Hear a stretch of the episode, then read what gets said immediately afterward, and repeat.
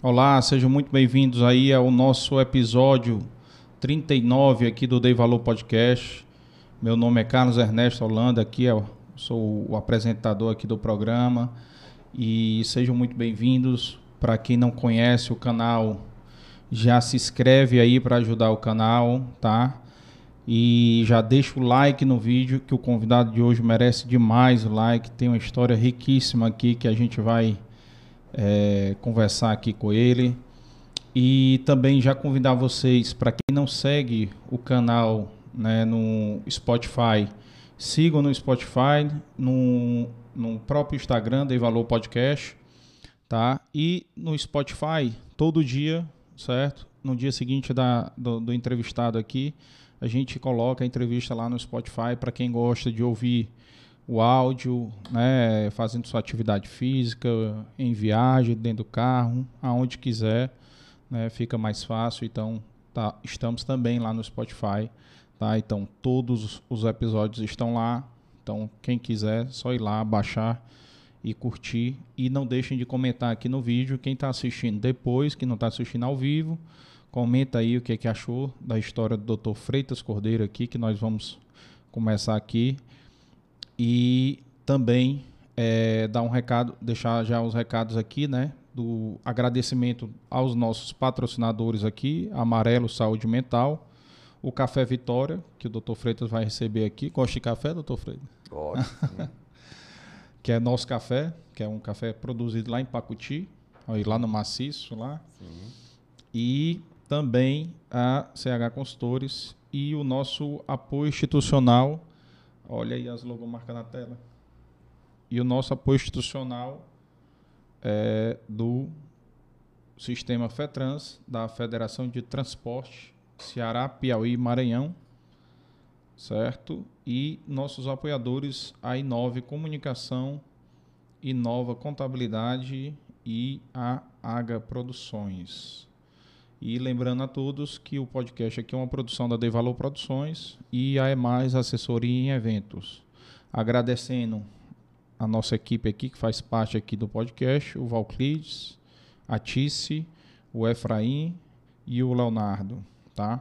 E quem quiser contribuir com o podcast, gosta do canal, gosta de empreendedorismo, gosta de histórias de superação, de inspiração, tem um QR Code na tela, vocês podem contribuir qualquer valor e tem um Pix também na descrição do canal, na descrição do vídeo. Aqui tem um, um Pix também, tá? E gostaria de dar as boas-vindas ao nosso convidado, Dr. Freitas Cordeiro. Seja muito bem-vindo. Seja muito bem-vindo ao Devalo Podcast. É um prazer enorme recebê-lo aqui. Muito obrigado, Carlos Ernesto. Aceitei aqui o seu convite com muita honra. Vamos conversar aqui com as pessoas que estão aí nos ouvindo. Vamos ver se temos alguma coisa de interessante para transmitir. Com certeza Ficar aqui bem tem. descontraído e Com certeza tem. fica à que eu- vontade. pelo que eu já conheço, já tem, tem muito. Tem muito. Que estão nos, nos ouvindo e assistindo. Então, sejam bem-vindos. Não esqueçam de se inscrever e deixar o like no canal. Nós estamos com a meta até o dia 28 desse mês. Bater os mil inscritos. Estamos aí perto de, de se eu não me engano aí, estamos quase 700, tá? Então, ainda temos vários podcasts até o final do mês. Então, vamos ajudar aí compartilhando também o vídeo nos grupos de WhatsApp dos amigos, famílias, pessoas empreendedoras. Né? Lembrando que o nosso chat está aberto para as perguntas, curiosidades que vocês tenham. Então, quem quiser pode mandar mensagem lá no chat, que ao longo do episódio nós vamos aqui estar passando aqui para o Dr. Freitas, tá? Doutor Freitas, é, é um prazer enorme né, recebê-lo aqui. O senhor é o nosso é, segundo convidado do projeto inicial aqui do, do podcast, que era o projeto do livro, né? Quem quiser é, conhecer um pouco a ideia do podcast, é só ir lá no episódio 00, que é o que eu conto um pouco da ideia do podcast, como nasceu o podcast. Né? Nós tivemos alguns convidados, pessoas que eu entrevistei em 2015, né, para o projeto do livro. É, o primeiro que veio foi o Dr. Fernando Cirino e o Dr. Freitas é o nosso segundo convidado, né, que participou do projeto do livro e que está aqui para fazer esse registro histórico aqui né, para a sua família, para as próximas gerações aqui, e entender um pouco sobre a vida do empreendedor e a vida do empreendedor nascido no interior, né? E eu pessoas lá do CDL que têm histórias riquíssimas, além do senhor, né, que eu conheço, que participou do livro, foi o Dr. Honório também, né? O João Araújo Sobrinho também, uma história riquíssima, né? São pessoas que têm história de vida que é o que a gente se propõe aqui, que é o, o propósito, né? Histórias de superação, histórias de inspiração, que possam aqui contribuir um pouquinho para as pessoas que estão assistindo aí, né, que elas possam se sentir mais motivadas, né, a enfrentar os desafios da vida. E com certeza o senhor tem muitos desafios que o senhor enfrentou, né? Enfrenta, né? Porque sempre mudam, né? Nunca imaginamos sofrer uma pandemia dessa, né, doutor Freitas? E, e estamos passando, né? E vamos conhecer um pouco mais do doutor Freitas Cordeiro, presidente da Federação do, dos Dirigentes Logísticos do Estado do Ceará, né? E também um empresário, né? Setor imobiliário, né? Advogado, né? Então a história, a história, a sua história também é muito bacana nessa parte do começo da advocacia que eu, que eu, que eu lembro, né? Eu estava relembrando hoje, né? A nossa entrevista. Então vai ser muito rico aqui e a gente Aqui, doutor Freitas, a gente, a gente não tem uma ordem exata cronológica, a gente pode ir voltar no tempo, né? mas a gente começa né, da, da sua infância, como é que foi essa infância, onde o senhor nasceu, para contar aí para os nossos telespectadores aí, ouvintes, né, que estejam ouvindo também, é, contar um pouco aí da história do Dr. Freitas Cordeiro, onde ele nasceu, como é que foi a infância, né, que o senhor possa compartilhar isso aí a partir de agora com a gente. Pois não, Carlos. Vamos, vamos abrir aqui o livro e vamos. Uh, tem algumas páginas né, que ficam, já foram tiradas, né? Nem sempre o livro é totalmente aberto. É. Não existe isso, livro totalmente aberto. Não, a verdade é que eu nasci em Baturité, é a minha cidade natal. Nasci de uma família nobre, mas pobre. Então, uhum. a família, ela dali de Redenção até lá em cima, ela é dona daquelas propriedades, engenhos de aguardente, então a família bem grande e o nosso ramo era o, o ramo, como em toda família, era o menos favorecido. Uhum. E eu, meu pai era um pequeno comerciante em Redenção, trabalhava no ramo de ferragens ele com um outro sócio, seu Solon, e muito cedo eu perdi a minha mãe. E nessa perda nós tivemos que ir para Capistrano de Abreu, por quê?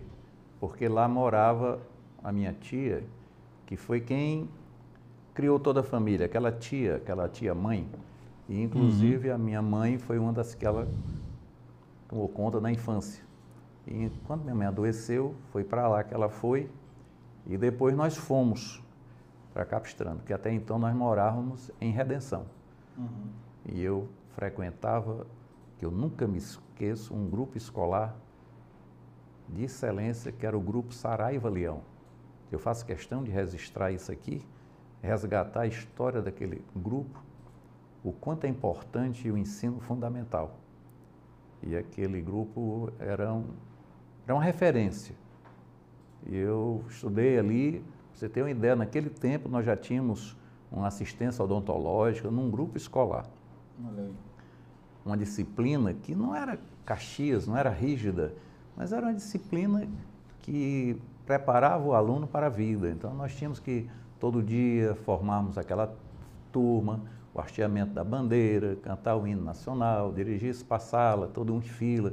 Nada que maltratasse ninguém. Tudo fardado. E o importante era a entrega. Eu, para você ter uma ideia, frequentei ali até o terceiro ano primário e fomos para Capistrano de Abreu. Não, não vou também aqui colocar nenhum demérito no grupo escolar de Capistrano, não vou dizer isso. Uhum. Mas a grande verdade é que chegando em Capistrano, a minha mãe logo faleceu. Uhum. E eu fiquei órfão, nós éramos nós dois. O senhor morou quanto tempo lá ainda? Um ano, dois anos, foi? Talvez mais ou menos uns isso? dois anos, porque Acho que foi dos 8 aos 10 anos Tal- que o senhor me é, falou, mais foi ou isso. menos. Aí eu já tenho uma passagem aí que é interessante, você vê como são as pessoas. E o menino, menino, todo menino, ele é, ele é sapeca, ele tem alguma coisa, no meu caso, por exemplo. E o órfão no interior, as famílias têm muito cuidado com o órfão, principalmente as mulheres, "Ah, o bichinho é órfão, e ele tira proveito disso. Hum. E eu, como todo órfão, eu tirava proveito disso também. E minha tia tinha muita pena da gente, porque eu era órfão. É. E me lembro demais, fiquei matriculado no grupo escolar de Capistrano, quarto ano primário. Foi o ano em que eu mais brinquei na minha vida, porque a minha tia, coitadinha, não acompanhava, eu trazia o boletim e ela via lá, sal, frequentando, mas eu brincando. Porque eu trazia uma carga de conhecimento tão grande lá de redenção que aquilo ali para mim não Fichinha. não estava não tava acrescentando nada. Uhum. Futebol naquele tempo, um menino para brincar no interior era proibitivo. E eu fugia para para brincar, né? Eu era proibido de comprar a merenda da tarde porque eu não voltava. Eu só voltava de noite depois de brincar né? e tome peia. Saía para comprar merenda e, não tome, voltava. E tome peia, né? Ah. Mas futebol eu ia jogar. e lá em Capistrano, quem está me ouvindo de lá talvez e sabe disso, tem um, um lugar que nós chamávamos Baixa Fria, que ainda deve existir, que era onde nós batíamos bola. Mas nós não podíamos nos misturar com aquela meninada, porque era uma, é- eram aquela, aquelas tradições das famílias, né? Menino jogando na rua com essa. Então eu passei o ano brincando e no boletim vinha lá o terceiro lugar, né? Eu- e a minha tia olhava, coitadinha, via lá o terceiro lugar e tal. Fim do ano, eu reprovado. Vixe. Reprovado. Aí cheguei para olha, olha como menino é um bicho safo. Tia Roclécia. Meu filho e tal, as minhas tias só não sabem, eu fui reprovado. Como é que pode isso? Pois é, a senhora vê aí, eu no terceiro lugar e fui reprovado. Diz, não vou agora mesmo lá na comadre Zeneida, a diretora do Diretora. grupo, comadre dela. E eu, olha, olha que camada assim, olha, olha a capacidade do aluno. Acompanhei a minha tia, sabendo de tudo que. Cheguei lá ela, e a bichinha, comadre Zeneida, como é que pode esse menino? Passou o ano todo tirando o terceiro lugar e agora está reprovado. E a comadre Zeneida olhou para ela e começou a rir. Minha comadre, você não está sabendo. A turma dele só tem três alunos, ele não podia tirar mais um lugar pior do que o terceiro. a, verdade, a verdade é que ele bagunçou o ano todo. Ele não está... Rapaz, eu levei uma pisa para não esquecer nunca dela. A minha tia era coitadinha, bichinha. Ah. Aí depois ela. Quando Isso ela com 10 anos, 11 é, anos? é, isso? não, eu estava É. ainda na faixa dos nove anos. Nove. É. Aí, depois de muito tempo, eu visitava e ela chorava porque dizia que tinha batido em mim. Eu dizia, minha tia, você bateu muito pouco. Viu? Porque a mão dela, não, não- eu, eu, eu, eu pulava, na- geralmente sentado naquele baú. Quando ela vinha com a corda para bater, eu pulava e batia no baú. Ela pensava que estava batendo em mim, o barulho. E ela, eu gritava, mas não tinha, coitadinha. Então, Ah. esse é um episódio.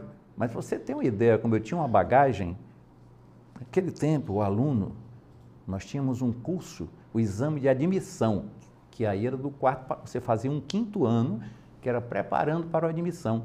Uhum. Eu vim direto para Fortaleza, olha só, fiz o exame de admissão e já entrei na primeira série, tendo sido reprovado no quarto ano quarto lá. ano. Porque o exame de admissão é o que resgatava todo o primário. Hum. Esquece tudo, eu fiz o exame. Então, os meus amigos que tinham ficado lá estavam fazendo o quinto ano, eu já estava na primeira série. Então, eu não tive problema nenhum com aquela reprovação. Mas ficou evidenciado, que eu não me esqueço nunca e volto a regis- registrar, o quanto foi importante aquele primário no grupo Saraiva Leão de Redenção. Eu agradeço àqueles professores e ao grupo, e agradeço o pessoal de Capistrando, que também são bondosos, mas havia um diferencial de entrega.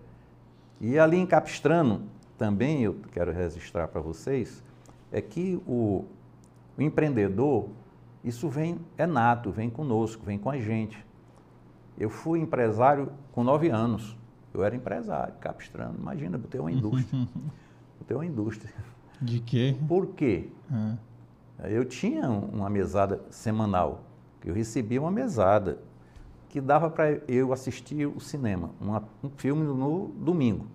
seu pai lhe dava? Não, meu pai morava em Redenção. Morava em É a minha Redenção. tia, tia. com meu tio Ricardo, tia Roclés, Uhum.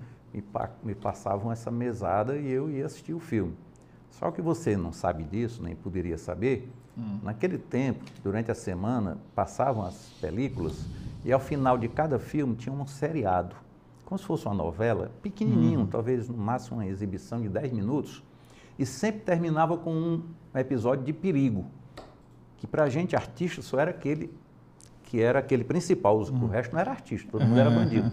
Então sempre terminava com a diligência caindo, um, um outro atirando, e você apostava na cidade quem é que ia ganhar, quem que sobrevivia, e todo mundo queria assistir aquele filme, a moçada não era o filme, queria assistir o, o episódio que passava sempre ao final dos filmes. Eu queria assistir, mas o dinheiro era só dava para um. Uhum. E eu então criei a primeira indústria que foi assar castanha. Assar castanha. Assar castanha. Pronto. Mas criei, assar castanha todo mundo podia assar. Mas eu criei uma equipezinha de venda. Os coleguinhas A meninada do futebol. fa- fazia a minha equipe de venda porque eles também ganhavam, né? Aí formava o saco, formava um sacozinho com papel celofone Aham. e vendíamos castanha. E com esse apurado eu conseguia assistir os meus seriados da, da semana. Uma semana. Mas só que outros também vinha a concorrência, como em todo negócio.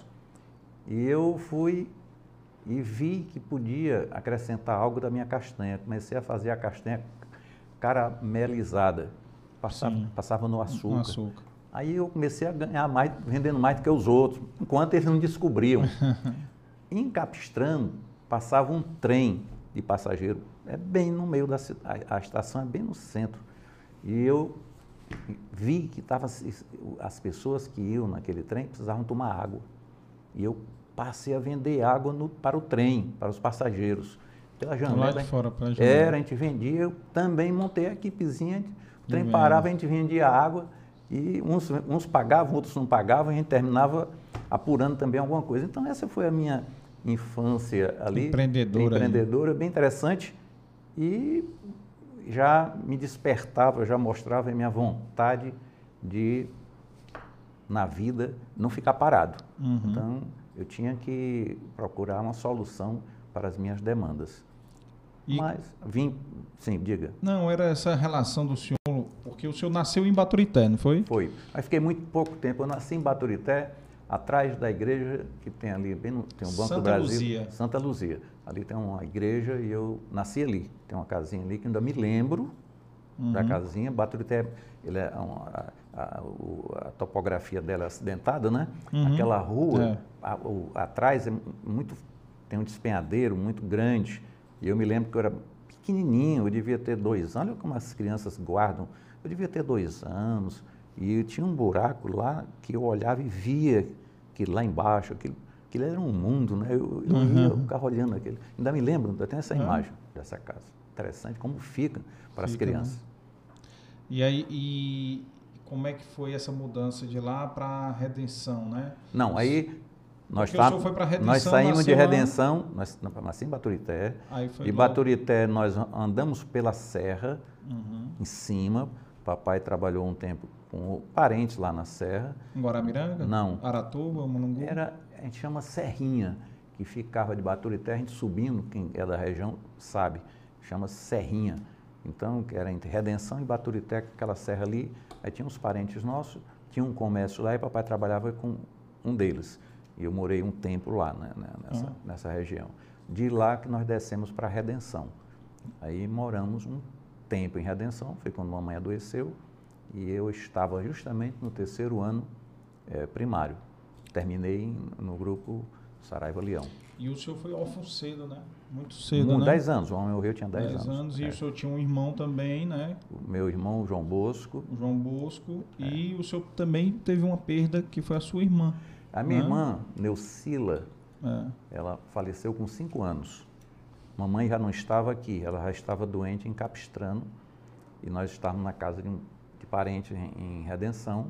Nós tínhamos nossa casa, mas não podíamos ficar lá porque não tinha ninguém. Ficamos na casa, um engenho, pertinho, bem dentro da cidade, ali em, em, em Redenção. E minha irmã, a morte foi assim, súbita. Ela teve croup, aquela violento. Uma infecção. É, é ela é, é uma doença que ainda hoje mata. Hoje, com todos, todos, todas as condições que você tem hospitalares, um croup, ele infecção pode, acima ele, do pulmão. Ele né? pode ser fatal.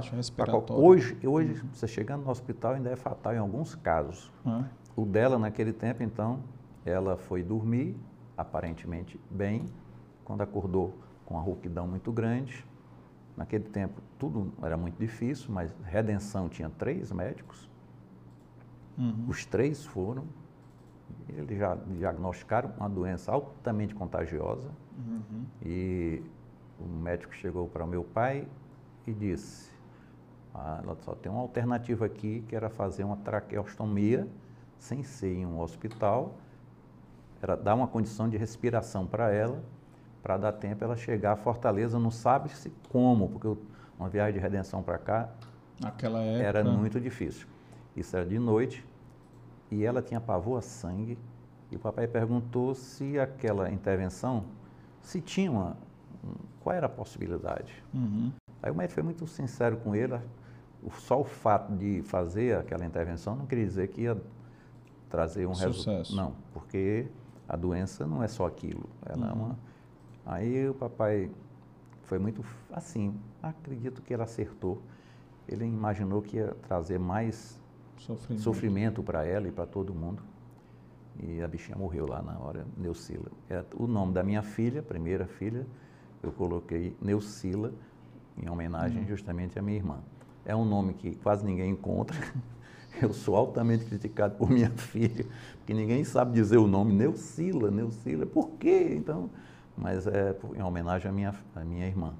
Ela morreu, tinha cinco anos, É. sepultada em Redenção. Experiência muito pesada para uma criança, né? De É. 10 anos, aí ter passado por uma perda de uma irmã e, e logo depois morreu sua mãe, não foi? É, papai sofreu muito porque ele passou aí uns seis meses sem contar para minha mãe que ela tinha morrido. Vixe, É, ele segurou com medo de agravar a situação dela.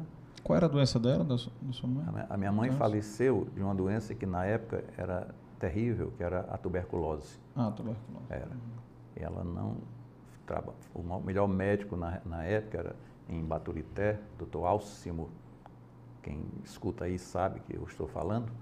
E a única possibilidade que você tinha era vir para um sanatório aqui em Maracanaú, que não tinha vaga, era coisa difícil, era, era muito complicada a vida.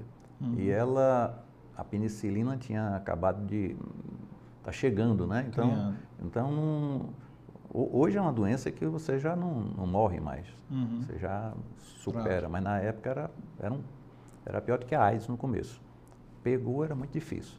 Ela lutou muito ainda, mulher nova, mas não, não conseguiu. Uma doença que levou. Ela tinha quantos anos? 20 e 40? pouco? Não. 40? Ela tinha 39 Trinta. anos. 39? É, quando faleceu. E, e aqui um, um dos registros aqui que a gente fez foi exatamente que que ela tinha morrido um pouco, a, a sua irmã morreu um pouco antes, né? Sim, uns seis meses antes, talvez. Foi seis meses? É, uns seis meses antes. Papai segurou aí esse tempo todo sem dizer para ela, com medo de agravar. E, de fato, quando ela tomou conhecimento, que a minha tia Ah, tinha um hotel em Capistrano. certo. E ela estava no hotel e os, os viajantes, aquele pessoal, sempre conversavam muito. E um deles chegou para ela e foi relatar, poxa, que tinha sentido muito ah, o fato da, da morte. Daí, quando aí ela, ela tomou conhecimento de uma maneira assim, Pior ainda, foi. né? E ela teve um choque muito grande, né? De fato, agravou a situação dela, porque tinha muito. Ela, ela resistia muito, mas Ela achava que a filha estava em tratamento. não, estava bem, ela não tinha nem noção. Ela esperando que a gente fosse nas férias, que ia papai segurando sempre, nós vamos entrar de férias, vão vir para cá e segurando, mas ela Aí quando ela tomou conhecimento, aí foi quando nós fomos, porque não tinha mais o que guardar dela, nós fomos para Capistrano, ela já sabia que a menina tinha, tinha falecido, né? Ah. Mas ela não, não, não resistiu muito tempo, não. É, é muito pesado, né? E como é que foi aí essa, essa infância aí? Depois aí o senhor estava falando de, de, de redenção, do, o senhor estudou num... Quando o senhor veio para Fortaleza, já foi para fazer o ginásio? não? Já fui, fiz o exame de admissão e já Olha aí, olha aí. Olha aí, tá vendo aí? Olha como estava certo. Saraiva Leão, Padre Saraiva Leão. olha aí. A, a mesma Fachada. fachada, é a mesma, me lembro de- de- dessa fachadinha. Não sei se isso é de hoje, essa foto? Essa. De quando é, Efraim? Não tem dizendo lá mas... Mas deve ser- pois é, mas era Mas é isso. recente. Se ela é a mesma, me relembrou aí a minha infância, o Ernesto. Perfeitamente, de saudosa memória. E esse grupo, um destaque, não sei como é que está hoje, mas fez história no ensino do Ceará. Parabéns aos diretores da época. E pioneiro, né? Porque fazia muito empreendedor. né? Que ele fez É. Eu, eu me lembro da diretora da, de Capistrano, infelizmente não me lembro o nome da diretora de Redenção, não me lembro. Lá de Capistrano, me lembro que era comadre da minha tia, né? comadre Zeneida, né? Essa eu me lembro. Mas eu, de Capistrano, de Redenção, não me lembro. E como é que foi é, Capistrano, inclusive Capistrano é a terra do meu avô. Ah, é? É, meu avô materno, né? Hum. É de Milson Carvalho de Albuquerque. Né? Nasceu lá e, e o vovô contava as histórias de quando ele ia adolescente de moto, de Fortaleza para Capistrano. Era uma aventura na época, porque a estrada era uma Pissarra, carroçável. carroçal, total. Era, perfeitamente. É, umas aventuras grandes, viu? E, era- e devia ser uma viagem bem longa, né? É. Não, era. Inclusive, de carro, era um dia de, de, de Capistrano para Fortaleza. A Era viagem. Era um É dia. mesmo? Era. Na Pissarra você não. Né? Era. Quando não era época de chuva.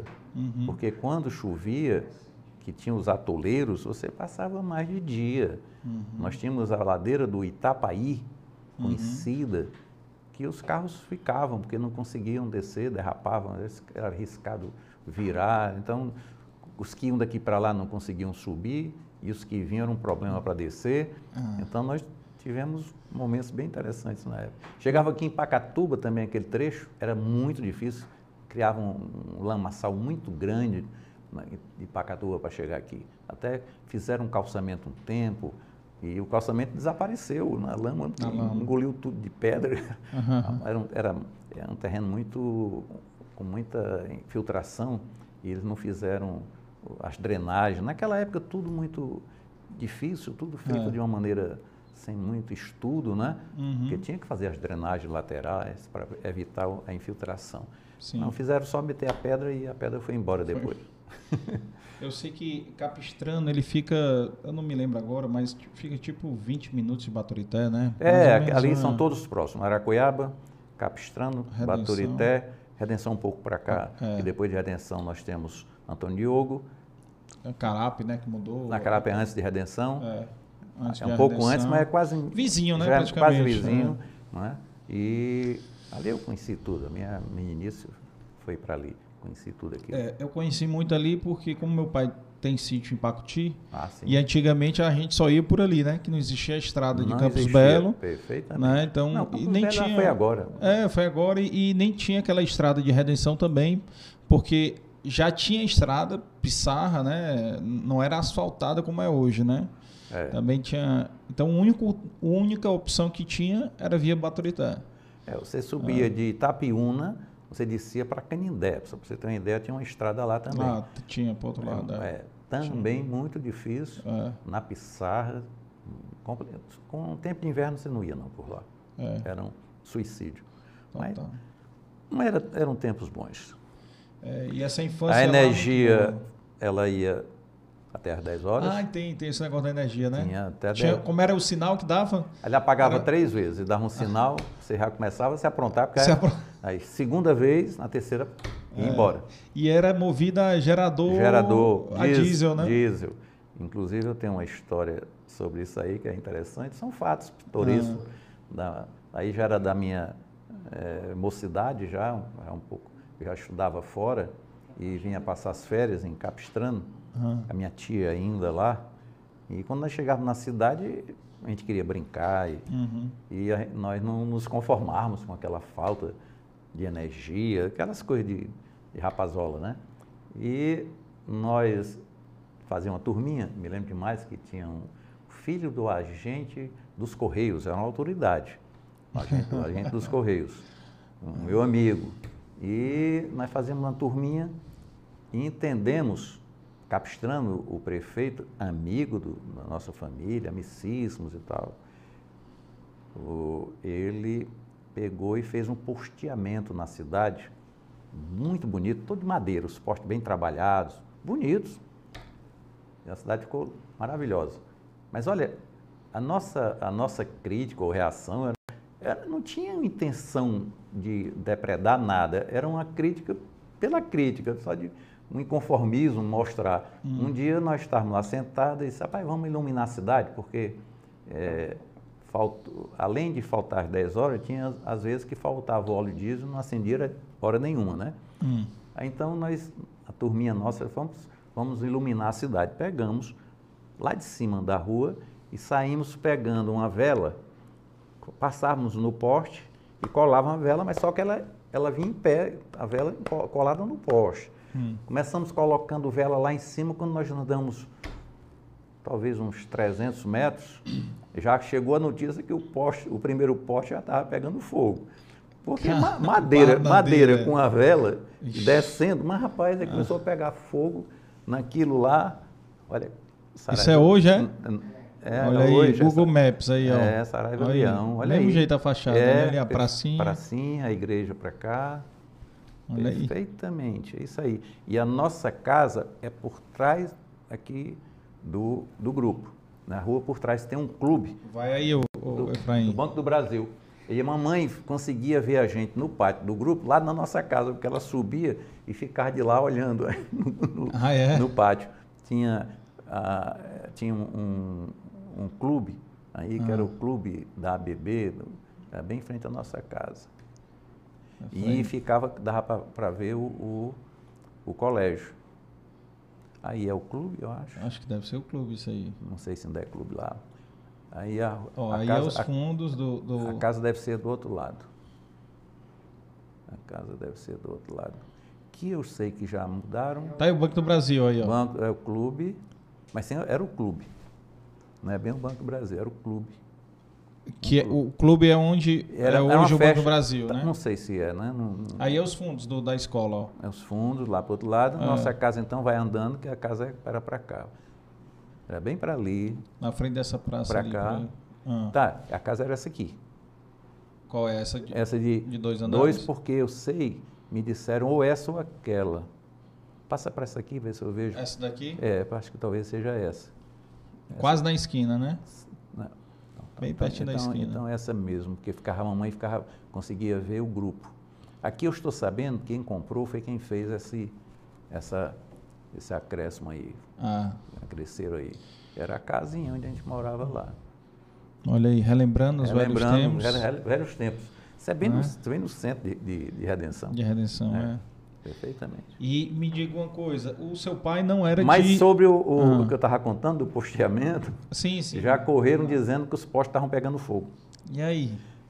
Rapaz, aí eu tinha um primo, que Hum. era o, o Joatan, ele era bem alto, Hum. e ele tinha sido escalado para colocar a vela, porque ele era muito alto para a Hum. meninada não tirar. Então, era logo dele, a responsabilidade imediata era dele. Aham. E meu tio, ele era o delegado, lá, lá, era o, que não chama, o tributário, ele era o, o, o Fiscal. coletor. Coletor. chamava-se Coletor de impostos. impo- Meu tio. E bem articulado, com, Famoso auditor é, fiscal. com a política, com, Ah. com os políticos e tal. E quando vê a confusão, ah, são os meninos aí que estão tocando fogo nos postos, mas só que nós não tínhamos essa intenção. E eu fui para casa, meu irmão sempre foi mais assim, reservado, com medo, e eu fui, me deitei lá e fiquei esperando. Daqui a pouco chegou o delegado lá. Seu Ricardo, foi. Seus meninos aí estavam tocando fogo nos postes da cidade. E eu escutando lá dentro. Hum. Aí ele disse, o quê? Foi. Espera aí que eu vou chamá-lo aqui, que se ele fez isso, ele diz agora. E eu, de fato, eu nunca fui de ficar... enfren- Enfrentava mesmo, aí ele, ele me chamou. Vem cá, que conversa é essa? Você estava tocando fogo nos postes? Não, senhor. Eu não toquei fogo. Nós estávamos iluminando a cidade e nós não sabíamos que o poste ia pegar fogo. O propósito, o propósito não era esse. Tá, Agora, e quem foi que colocou fogo? O Joatan. Olha, o Joatan, nessas alturas, já estava em Baturité correndo, né? Porque tirou, tirou de uma carreira só. E nós ficamos lá com medo, porque Ele o era mais velho do que o Era né? mais velho um ano, Ah, mas era muito altão, um espigão. Aí eu digo, não, eu estava lá, nós estávamos com a turma mesmo. E o prefeito da amigo dele, então era uma situação embaraçosa que a gente não entendia. Na época a gente não sabia fazer essa, essa avaliação, né? E no outro dia nós em casa com medo de sair à rua, passou assim um, um policial, um cabo, me lembro demais na calçada, ele passou conversando com um soldado. É, se fosse filho não sei de quem, iam levar uns bolos lá na delegacia, mas é porque não sei quem, e eu digo, ixi, meu Deus, o negócio... Ai, vai negócio sobrar para mim. é, Aí ficamos uns dias lá recolhidos e assim era a nossa infância, a brincadeira era essa. E a população achou interessante depois, porque não havia o propósito de tocar fogo, não era no poste, era fazer só um- era fazer uma, uma pequena crítica. E assim foi em, em Capistrana, aquela infância, foi, foi de boas recordações. Tem um fato interessante que o senhor falou lá na, na nossa entrevista em 2015, né? é, que o senhor teve, primeiro só para registrar aqui, né? O seu pai é de Trairi, não é isso? Papai é da região Nascido do Trairi, de Trairi. é Raimundo Barbosa Cordeiro. Por Isso. sinal, levantando a família Barbosa Cordeiro, eu tive uma grata eh, revelação, uma das famílias mais importantes né, que chegaram aqui no Nordeste, os Barbosas Cordeiro, que começaram em Pernambuco, e eles tomaram conta de toda essa região aqui, e o nosso ramo é ligado, né, Barbosa Cordeiro, é bem, bem ligado. É ascendência portuguesa, É não? portuguesa. Vieram, Portuguesa. é ascendência portuguesa, inclusive, porque nós estamos fazendo um trabalho pedindo até a cidadania, muita gente tem Cidadania, feito, é. é. E justamente a, a família do meu pai é que deu mais. A minha mãe também é, porque a Uhum. Silveira Freitas, a família Silveira Freitas também tem muita ligação, Uhum. mas a do papai é bem mais forte.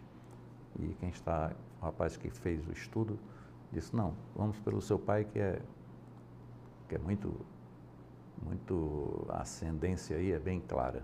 Mas o árvore genealógica, o senhor está É, se aprofundando, né? perfeitamente. É, Meu é. pai gosta muito disso. Pois é, e eu, eu quero deixar para os meus filhos aí a, É. a, a dupla nacionalidade, que É. ninguém sabe hoje como são as coisas. O dia de amanhã. E eu adoro Portugal, não sei se é por conta dessa, É. dessa origem, dessa afinidade, eu adoro, adoro Portugal. E tudo que tem de lá, eu vou, estamos buscando essa cidadania, porque no caso nós seríamos, eu seria reconhecido como nato, Uhum. português nato, com direito a uma certidão de nascimento. Né? Uhum. É, o governo português, essa legislação, inclusive, está em dias de ser Extintos, extinta, né? né? É. Tem um prazo aí que eles vão extinguir, nós estamos correndo com isso. A Espanha tinha e parou E também. Já parou. A Espanha já estou É, sabendo. E Portugal, nós estamos correndo com isso. Tem muita gente fazendo isso, né? É. Muita gente, inclusive a nossa também está fazendo. O papai gosta muito de árvore genealógica, chegou a 1.400 na árvore genealógica. É, descobriu que o meu 17º tio-avô foi papa. Olha aí. Olha aí. Você, você, Décimo você já pode ir ao. Vaticano e requerer alguma É, coisa por lá. viu? também. Uma, uma paz do ouro, né? Alguma coisa. Você pode, você O pode bom foi o buscar. seguinte, eu fui pegar uma pesquisa do, do- desse Papa, desse meu 17º tio-avô, né? Hum. Que, Você tenha, que tenha sido boa. foi péssimo, carrasco. Era um Papa, foi Papa durante dois anos. Dois anos aí morreu, aí, mas era um Papa cruel. Cruel. Não foi muito bom, não. É. Vou nem falar o nome aqui para não Ah. xingar. Mas, e, e assim, e o senhor também teve uma relação que, que foi muito curiosa, né, com o seu avô materno, né? Assim, o senhor chegou a conhecer até um bisavô naquela época, né? Conheci. Coisa raríssima, né? Porque É. ah, eu, eu conheci minha bisavó, 14 anos, ela morreu. Meu eu bisavô 14. em Baturité, ele virou uma criança, ele Ah. já era Naquele tempo nos falava em Alzheimer, né? Eu acho que não, essa, não tinha diagnóstico. Esse nome direito, não aparecia, né? era caduco. É. A pessoa começava a perder a. Está caducando, era né? caducando. Então ele virou uma criança em Baturité, mas todo mundo sabia e respeitavam muito, né? Uhum. Ele saía na cidade, ele na calçada ele sentava, pegasse dinheiro em casa, ele estava dando. A meninada ficava só esperando, porque ele, ele distribuía dinheiro. Ficava torcendo né? para ele sair. É, e meu avô, ah. mesmo, esse eu era fã dele, porque principalmente depois eu fiquei órfão e ele me dava uma cobertura.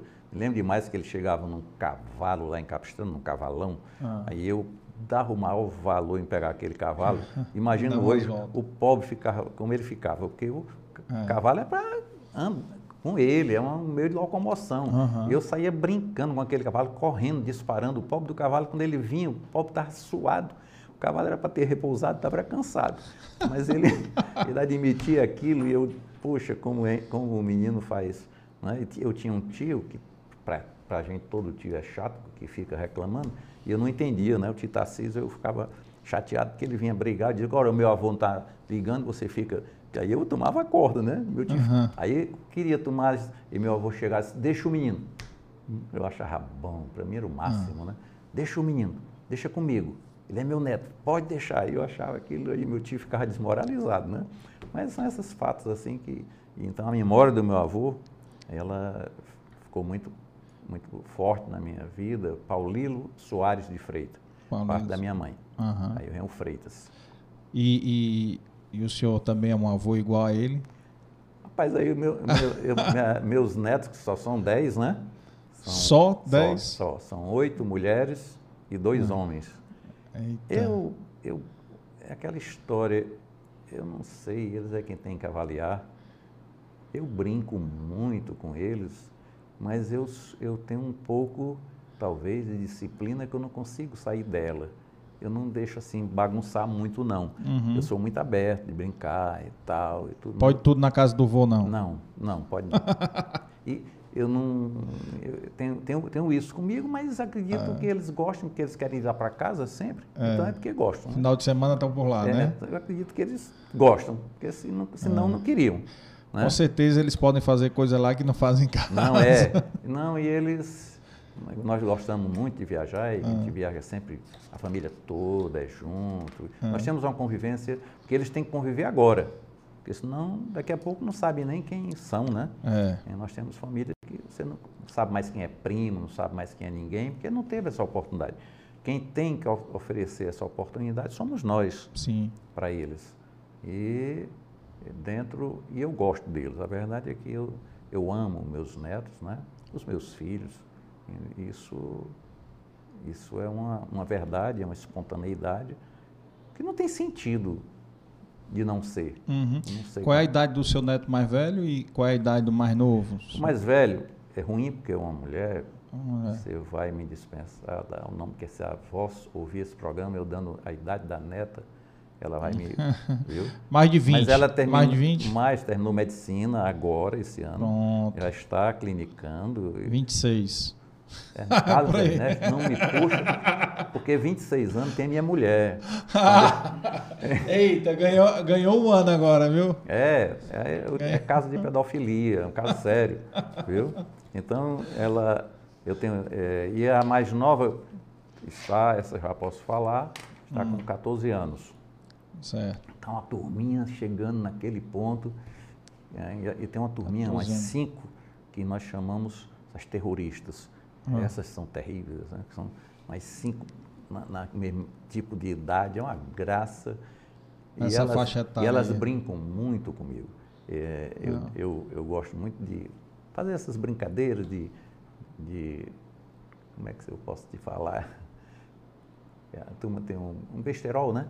Uhum. Não é isso? E eu, eu faço muito, aí tem um que diz, Vozinho, não conte isso só pra gente, não conte fora não. Não conte fora não. Porque pega mal. Pega mal, não fala, fala só com a gente. Agora tu vendo o tamanho da pessoa, entendeu? É. Aí digo, você não fala não, porque os seus amigos vão rir só para o senhor não ficar chateado. chateado. Mas isso não tem graça não, que o senhor está dizendo.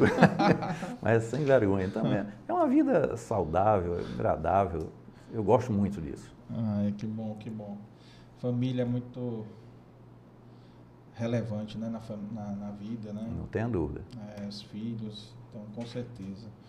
E vamos aqui, voltando aqui né, nessa ida e volta aí do tempo aí, é, como é que foi nessa né, sua vinda para Fortaleza? Como é que foi a chegada em Fortaleza? Hum, eu, Qual foi a idade, eu, mais ou menos? Quando eu vim no interior, eu estava com 10 para 11 anos, né? Uhum. Estudei aqui. Morou com quem aqui? Aqui eu estava na casa de uma prima da minha mãe, hum.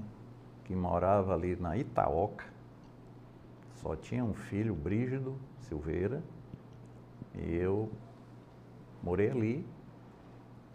E depois, naquela, naquele tempo que eu vim, eu estudei no Recife cinco anos interno.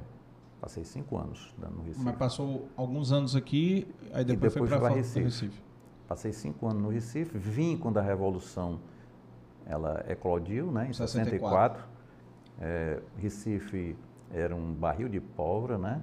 Nós tínhamos o, o, aquele, o Julião, né? Das ligas camponesas. E eu, com 19 anos, aquele, naquela agitação, o Recife ficou uma loucura, muito, muita efervescência. Eles chegaram, eles queimaram aqueles canaviais, invadiram propriedades, um negócio bem quente. Hum. E eu vim para Fortaleza. E aqui também não, não era tão fácil, mas era bem mais calmo. Uhum. Havia, aqui e acolá, explodia uma bombazinha rasgalata na Praça do Ferreira, só para o jornal botar no...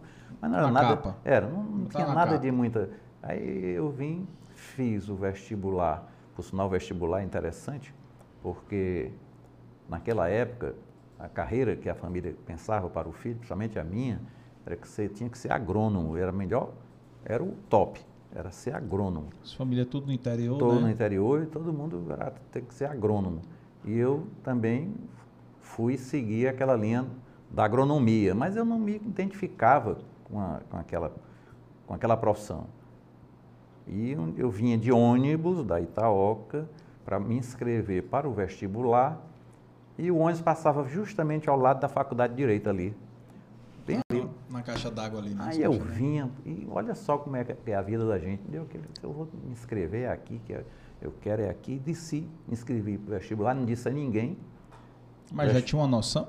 Tinha, só, só tinha terminado Naquele tempo não tinha cursinho, ninguém fazia isso. Eu Alguém tinha... inspirou para fazer direito? Não, não, não, eu não tinha nada, foi da minha...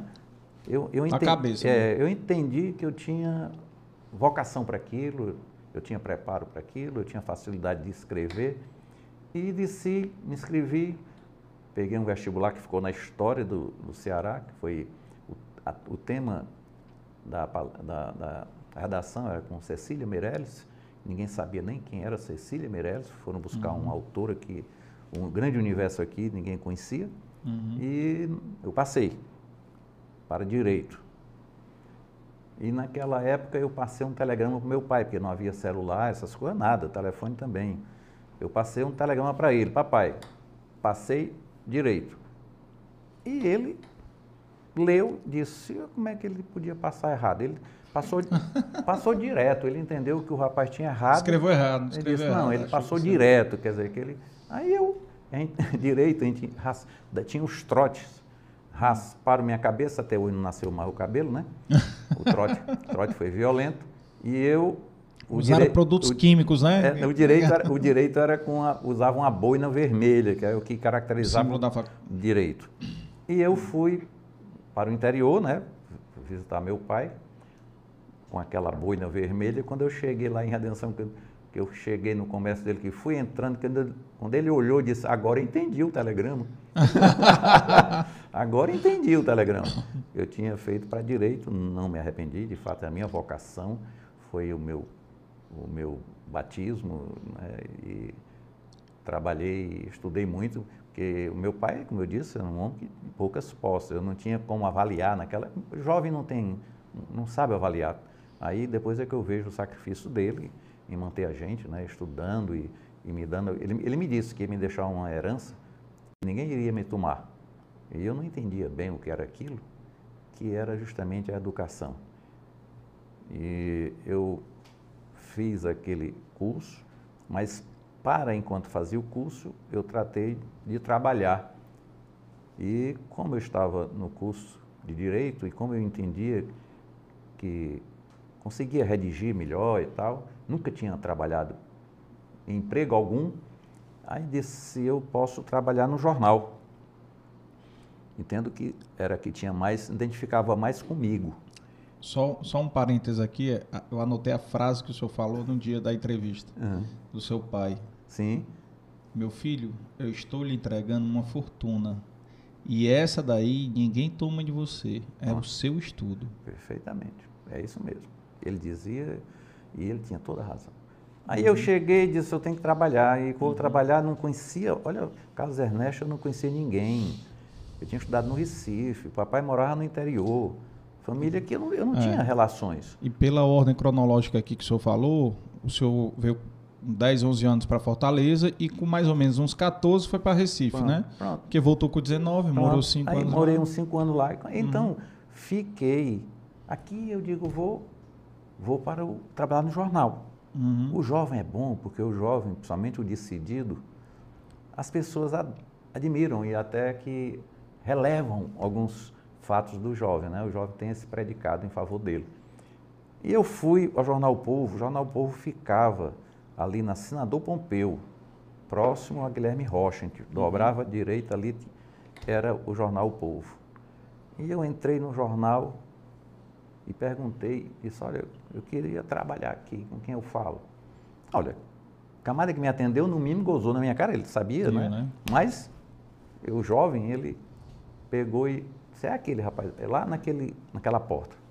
Eu fui até lá, a porta era do, onde trabalhava o José Raimundo Costa, pessoa maravilhosa, o Tosta. E eu cheguei, era um, um espaço, talvez dois, dois por dois, era nada, era só o birô dele era aqui. Aí eu entrei disse, diga rapaz, o que é que você quer? Eu disse, eu, eu vim para, eu quero trabalhar aqui com, no jornal.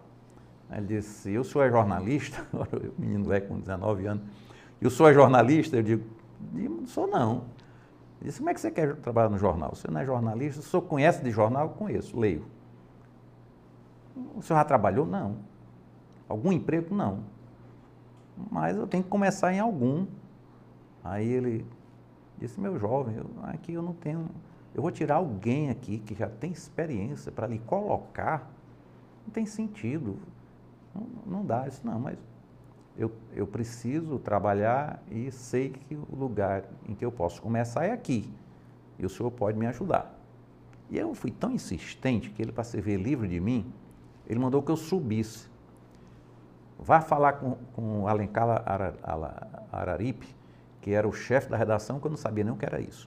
Uhum. Eu subi. Quando eu cheguei lá, ele olhou para mim e viu que era a gozação do Costa, né? Ele, aquelas máquinas, tinha muitos jornalistas lá, aqueles batendo, eu só escutava eram as máquinas lá datilografando, aquele barulho da redação. Aí eu- ele disse, sim, diga. Não, porque o Costa mandou eu vir aqui, eu falar com o senhor, que eu estou querendo trabalhar. Ele disse, o senhor conhece de jornalismo? Não, senhor. Você trabalhou? Não, senhor. O senhor está vendo esse pessoal aí todinho? Isso aí é- são, são jornalistas, são, já têm conhecimento. Eu não posso perder tempo com o senhor aqui, que né, não é escola, não. Não- Desse jeito. Bateu mesmo, eu digo, bom, então o senhor Raimundo Costa mandou para a pessoa errada. Eu vou voltar lá para ele. Aí, é, é incrível, isso é fato que é importante contar para que o jovem que por acaso esteja me escutando veja como é a vida. Então eu voltei, cheguei no Costa, seu Raimundo, o homem lá disse que não tem lugar para mim não, aqui. Ele disse, pronto, você já tem tá com a resposta. Não, mas ele não, não resolve não, eu quero é com o senhor. Ele lá é um jornalista, eu quero vir aqui, que esse jornal tem muita coisa que fazer aqui. Eu já vi que tem muito trabalho aqui, que não é só estar na máquina lá, escrevendo notícia, tem... Aí ele, enquanto eu falava com ele, em cima do birô tinha um papel, uma matéria. E eu lendo daqui, vi que tinha muitos erros naquela matéria. Estava tudo errado. Eu, eu vinha com português afiado. Não só o português, né? É, que eu saiba aqui, o senhor falou, falava grego, latim. Não tem- falava. Não, mas estudei. estudou. É, estudei Hum. latim, grego. Bom, aí eu olhando e disse, olhando para lá e, disse, rapaz, esse papel aí todo cheio de, de erro. Aí ele, para se ver livre de mim, disse, faz o seguinte, vem a segunda-feira aqui. Já melhorou. Digo, o que é que eu, que é que eu venho fazer segunda-feira? Olha como o, o, o, jovem é atrevido. Peitulante, É, né? petulante. e o que é que eu venho fazer segundas? Ele disse, você vem corrigir aqui uma matéria. Aí eu digo, eu posso corrigir logo essa daí, que está em cima do birô. Ele olhou para mim, essa daí você vai corrigir?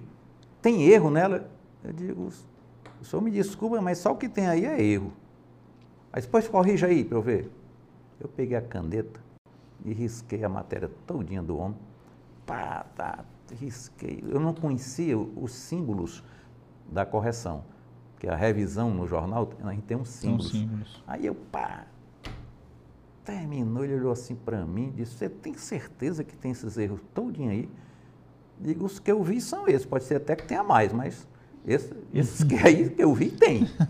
aí ele disse, venha, segunda-feira, mas venha trabalhar. Você vai aqui para o segundo andar vai procurar o Geraldo, na, reda- na revisão.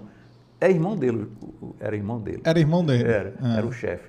Aí eu cheguei, eu já estava empregado. Meu primeiro emprego foi assim. Cheguei na revisão, aí fiquei como o peixinho do Raimundo Costa. É. Era, era, era o peixinho do Raimundo Costa. É o jornal O Povo aí, na Olha cena aí. do Pompeu, era isso aí mesmo. Aqui em frente Ah. tinha uma lanchonete que Fortaleza conheceu. A primeira vez que comeu-se pizza aqui, ninguém sabia o que era pizza. Era, na lanchonete aqui era de caura. Se aparecer, tem um nome, de caura. E nós do, da- do jornal, a gente vinha lanchar aqui na de caura. Hum. Tinha pizza, ninguém sabia o que era pizza. Começou com a de caura aqui. Aí foi. Foi. Era Pesquisa aí, Efraim, vê se tu encontra aí a faixa. Aí, Zé, eu fiquei na, na- Trabalhei na revisão com Hum. o Geraldo. O Geraldo tomava uma cana danada. Hum. E a revisão, eu com muita responsabilidade. Trabalhei um tempo no, no- no jornal. E tem uns fatos pitorescos, é, porque é, tinha muita responsabilidade ali naquela revisão. Você tinha que, algumas matérias pagas, caras, se você errar, o, a o contratante, ele tem direito a um- uma nova publicação, né? Uhum. E me lembro demais que tinha um balanço do Banco do Nordeste, na época que era página interna dupla, Banco do Nordeste. Imagina você que o revisor ele erra justamente é no- é onde nessas letras garrafais, que é, porque é onde você menos presta atenção. Você É olha muito texto, pequeno, mas isso é muito normal. pequeno. Ele foge. Aí sai o balanço do Banco do Nordeste, sai o Barco do Nordeste. Oh. Eu nunca me esqueci. Barco do Nordeste. Mas, rapaz, a revisão levou. Quem fez, porque quando, a gente, quando nós corrigimos, nós tínhamos que assinar a matéria. Aí sabia quem é que tinha feito a revisão. E o revisor, ele sempre tinha, eram dois, é um, um lendo e o outro acompanhando. Os dois tinham que assinar. Essa matéria não fui eu que revisei, foi o Haroldo na época. Rapaz, foi uma confusão, porque o, o jornal teve que, que repetir. Mas aí, na sexta-feira, que era o, o- o jornal no sábado, era matutino, ele rodava, rodava de manhã. A gente trabalhava à noite, na sexta, até um tempo, até fechar o jornal. E a turma na redação, jornalista, um pessoal maravilhoso, ainda hoje eu tenho amigos da época. Naquele tempo, aí a turma tomava um, um álcool e ia viu. Não tem uma hora lá que não tinha mais ninguém enxergando nada. Mas eu não bebia. E eu caía para mim a responsabilidade por aquelas matérias Revisava o que todo mundo fez, é, cheio do álcool só na que, cabeça. Só que eu ia revisar sozinho. Ixi. Aí me lembro demais que teve um anúncio das lojas pernambucanas de primeira página. Eita. Primeira página. Naquele tempo a a, a matéria era com. Não era como hoje, com- feito aí. é, não, era a linotipo, ela tira por linha. Quando você erra uma, uma palavra aqui, você tem que tirar a linha toda. Ainda era bem, bem antigo, né? Aí escapou uma linha daquela. Um dos produtos não Saiu. não saiu. Tergal, um, é um produto da época, eu não me lembro se era Tergal, uma coisa dessa. Uhum. Não apareceu. Ora, isso era um fim de semana, quando foi segunda-feira que eu cheguei, já tinha um boato. Quem corrigiu o anúncio da loja pernambucana está fora. O Raimundo Costa estava aqui, primeira página, caro que só. Era o salário do ano do, do, do- do empregado. Aí ele, Hum. eu digo, fui eu. Tô dispensado. Cheguei lá em cima, turma, fui eu corrigir. E a turma, todo mundo muito amigo. Sabia que eu tinha corrigido sozinho. Uhum. Sabiam que eu, eu que tinha pago o pato. Mas ninguém entregava ninguém. Isso é, isso é, da, isso é da lei. Uhum. Aí, pessoal, vou embora. Aí, Pô, rapaz, saí do jornal agora. Aí desci, fiquei na porta do jornal ali olhando para Sandro Pompeu. Rapaz, vou me embora, mas é isso mesmo. Quando eu estou lá, alguém bateu no meu ombro. Ei, volta aí que o senhor Raimundo Costa quer falar contigo. Cheguei lá, ele disse, vem cá, foi você que corrigiu essa matéria? Foi, senhor. Quem foi que lhe acompanhou? Ele já conhecia tudo, ele sabia. Eu sabia. Ele sabia que não tinha ninguém acompanhando. É. Aí disse, quem foi que ele acompanhou? Ele disse, está escrito. Eu não sabia nem quem é, que se alguém tinha obtido algum. Alguém tinha. Botou o nome de alguém, né? Alguém tinha. disfarçar. Não sei o que, é que a turma tinha feito, e eu também não ia. Alguém, se, quem me acompanhou assinou. Ele disse, diga quem foi. Eu disse, estou dizendo o senhor, o senhor veja aí que quem. A matéria que me acompanhou. Eu não sabia quem era, É, que era para tinha dizer. botado. Aí ele viu que eu não ia entregar e ele sabia que isso fazia parte do valor. Ah. Isso era valoroso para todos nós. Então não adiantava ele puxar muita corda porque ninguém entregava. Uhum. Aí ele foi e disse, vá trabalhar. Vá, vá lá trabalhar. Aí quando eu subi, aí foi a turma caiu em cima. É peixinho do Raimundo Costa. aí tem esses fatos que, pitorescos. Oh, que- Mas eles não ficaram gratos, não, que o senhor não Não entregou é, a, turma, ninguém. era uma bagunça só. É. Rapaz, era assim, o jornal não podia atrasar pagamento. Uhum. Sabia? Porque nós, na, na revisão, a turma deixava a propósito, e era matéria de primeira página. Deixava logo um, um- Porque quem, a última página, quem faz a correção é o chefe da, da, revisão. Fecha a página. Aí ele dá um. Só que depois que ele fecha, a turma vinha e. é, é, Mudava. mudava, né? Rapaz, saiu uma que uma senhora da sociedade aqui, ela, me lembro quem era na época, ela faleceu e tinha uma nota, né? Faleceu fulana de tal, não sei o quê. Era uma matéria lá dando.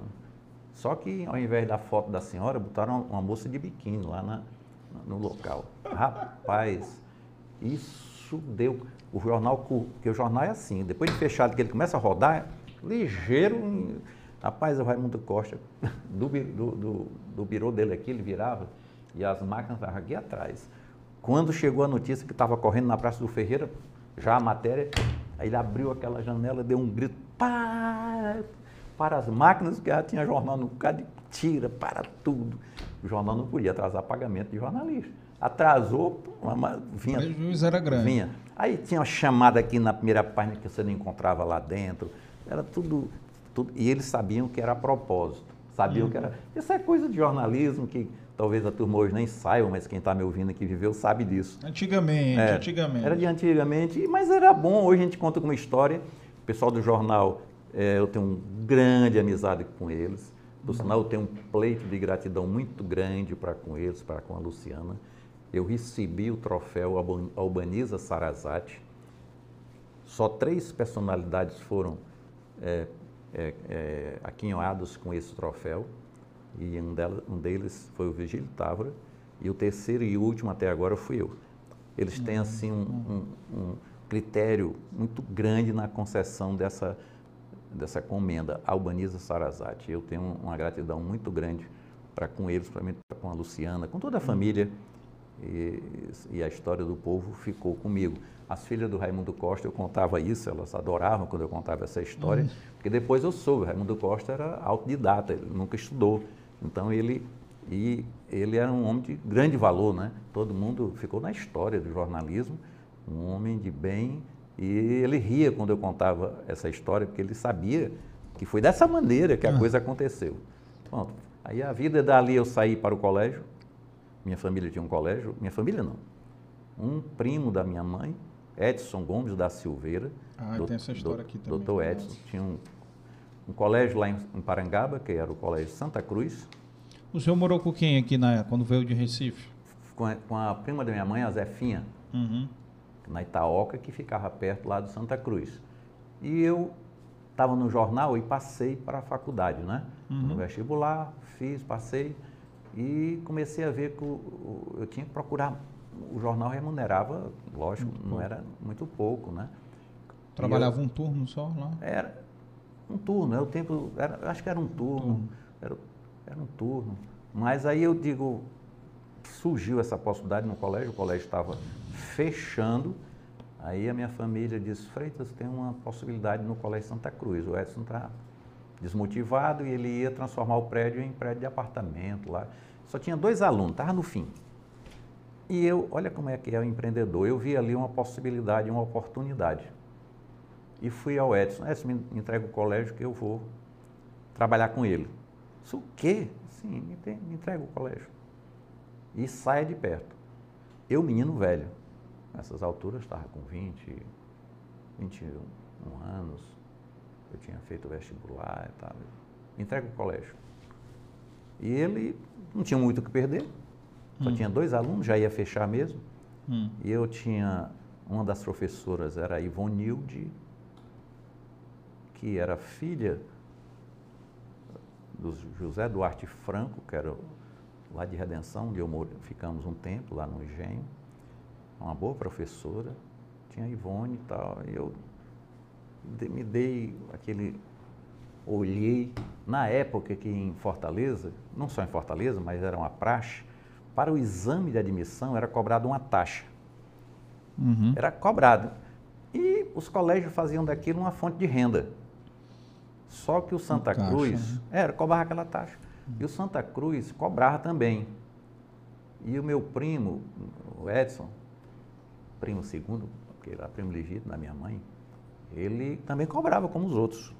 Com um detalhe, como ficava em Parangaba e o corpo docente dele não era assim muito de muito renome, os alunos passavam e pediam transferência. Ele ganhava na inscrição para o exame e ainda ganhava na transferência. E o colégio perdia tudo, ficava até sem nome. Ficava só fazendo exame e transferindo. Uhum. Aí eu vi aquilo, eu digo, eu vou encher esse colégio de alunos. Juventude é muito bom. Eu mesmo criei um, um, um panfleto. Um panfleto. Era, não era nem um panfleto, assim. Um cartaz. Cartaz. Coloquei exame de admissão gratuito, Colégio Santa Cruz sem taxa. E naquele tempo, rapaz, naquele tempo, o transporte de Parangaba para o centro eram as caminhonetes que você não entrava hum. nela. Era aquelas bandeirantes, não? Não, não era, era umas bichinhas, mas eram pequenas. Um micro-ônibusinho bem... Aí eu cheguei... Olha com quem a gente conseguia autorização. Com o motorista, não precisava ir atrás de empresa. Cheguei e pedi o motorista para pegar o cartaz, ele deixava. Eu colocava um cartaz de um lado do carro, colocava no outro era o meu, o meu público-alvo estava ali, transitando. Uhum. Rapaz, pá, exame de admissão gratuito. Resultado, Carlos, é que eu estava com mais de mil alunos inscritos para o exame de admissão. Naquele tempo, mais de mil alunos. Olha só, quando eu vi, eu me assombrei. O número crescendo, eu digo, bicho, vou ter... Pro... Para, parei e o problema era onde fazer o exame, porque o colégio não tinha essa, essa capacidade de Qual era a capacidade do colégio? Era muito pequena, porque ele não tinha. Vinha terminando, estava ah. com dois alunos já, ele era muito acanhado. Mas tinha algumas salas, né, tinha, né, mas tinha, mas era muito acanhado, eu não tinha hum. como fazer. O Joaquim Lopes dos Santos era o secretário, meu amigo, se estiver me ouvindo, é uma pessoa maravilhosa. Eu digo, Joaquim, eu não ter que fazer exame com esse pessoal. Aí eu fui, logo abaixo tinha um grupo escolar. Fui falar com a diretora. Estou com um problema, o que foi? Fiz a inscrição para os alunos para o exame de admissão. Estou aí com mais de mil e eu não tenho onde fazer exame desse pessoal. E o que é que você quer? Eu queria que você me cedesse aqui umas salas, que ela tinha condições lá no grupo, para eu fazer os exames. E, rapaz, uma graça como as pessoas ajudam os jovens. E ela me concedeu fim de semana, acho que eram uns dois fins de semana para eu fazer os, os exames. Eu comprei um mimeógrafo a álcool. Não sabe nem o que é mimeógrafo. Sei não, pode falar. É um repetidor, né? imprimia numa matriz é. a prova, você, no MOOC você roda ah. e para entregar as provas mimeografadas ah, para sei. os alunos. Acho que eu... hoje, hoje você tem as máquinas, impressoras, é. era mimeografado, criei MOOC. Comprei uma cama de campanha, coloquei no meu gabinete, no colégio, e dormia lá mesmo. E rodava com, com o pessoal da secretaria, com o Joaquim, rodando prova, fazendo exame. Eram quatro provas que, para, o, para esse exame de admissão, era português, matemática, a geografia, história. Eu acho que eram essas matérias que a gente fazia. O resultado é que com esse volume de alunos eu podia fazer uma boa seleção. Selecionar bons alunos. Aí corri, porque eu tinha que entregar o resultado no dia, porque senão ia, ia haver quebra. Imagina aquele monte, multidão chegar e não encontrar o resultado. Os nomes, com nota, com tudo. Sim. Aí eu consegui entregar o resultado dos exames, trabalhei muito. Meu amigo, resumindo, eu comecei aquele ano no colégio com 10 turmas de 50 alunos. Então já eram 500, 500. alunos. É, coisa Aham. de. Só que meu primo, quando veio para cima de mim, ele pensava que eu tinha cobrado taxa. Pensava que estava cheio de dinheiro. Você não cobrou de maneira nenhuma. Você acha que está cheio assim por quê? E depois a confusão que deu, aluno querendo transferência, eu disse, não dou.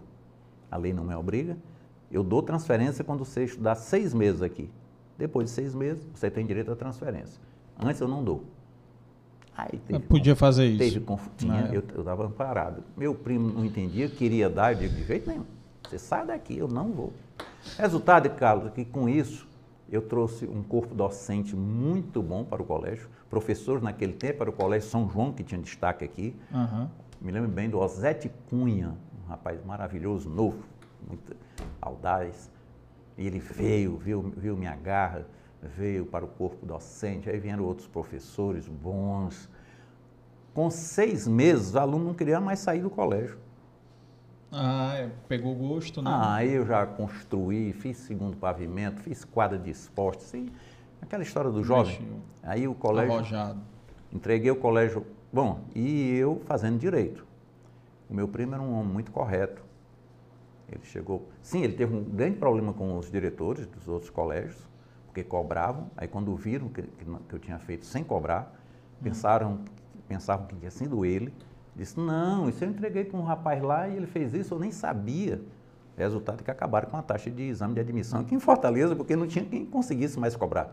Depois que eu, que eu fiz isso, eu não cobrava mais, então todos tiveram que abolir a taxa, porque senão não, não tinha ninguém. Todos iam atrás da gente. Olha o impacto que o senhor deu na economia no Pois é. Fortaleza então tem, são essas coisas na vida da gente, mas eu não tinha uma vis, a visão minha não era para ficar ali. A minha vocação mesmo, que eu queria ser advogado. E meu primo, ele foi muito correto. Ele chegava para mim e dizia, Freitas, vá fazer pedagogia, porque ele já pensando para eu ficar no colégio como diretor, tendo.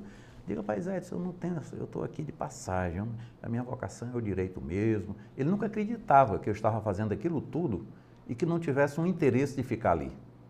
Ele não, ele não acreditava, porque ele tinha uma visão de um homem maduro. Ele, e o jovem, para ele, o tempo não custa nada. Para mim, o tempo para mim não custava nada.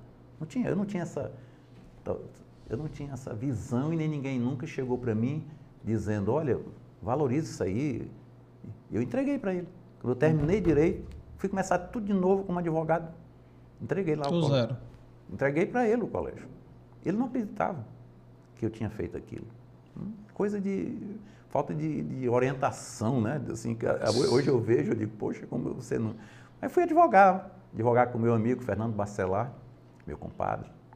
Fomos advogar ali para o Banco de Parnaíba, que estava chegando, e tinha a cooperativa do seu Moisés Pimentel, e nós fomos fazer justamente a, a cooperativa tinha que terminar suas atividades e chegou o banco. A gente tinha que fazer o nosso primeiro, nossa primeira ação, nosso primeiro processo era conseguir transitar com os, com os clientes, os cooperados, para o banco.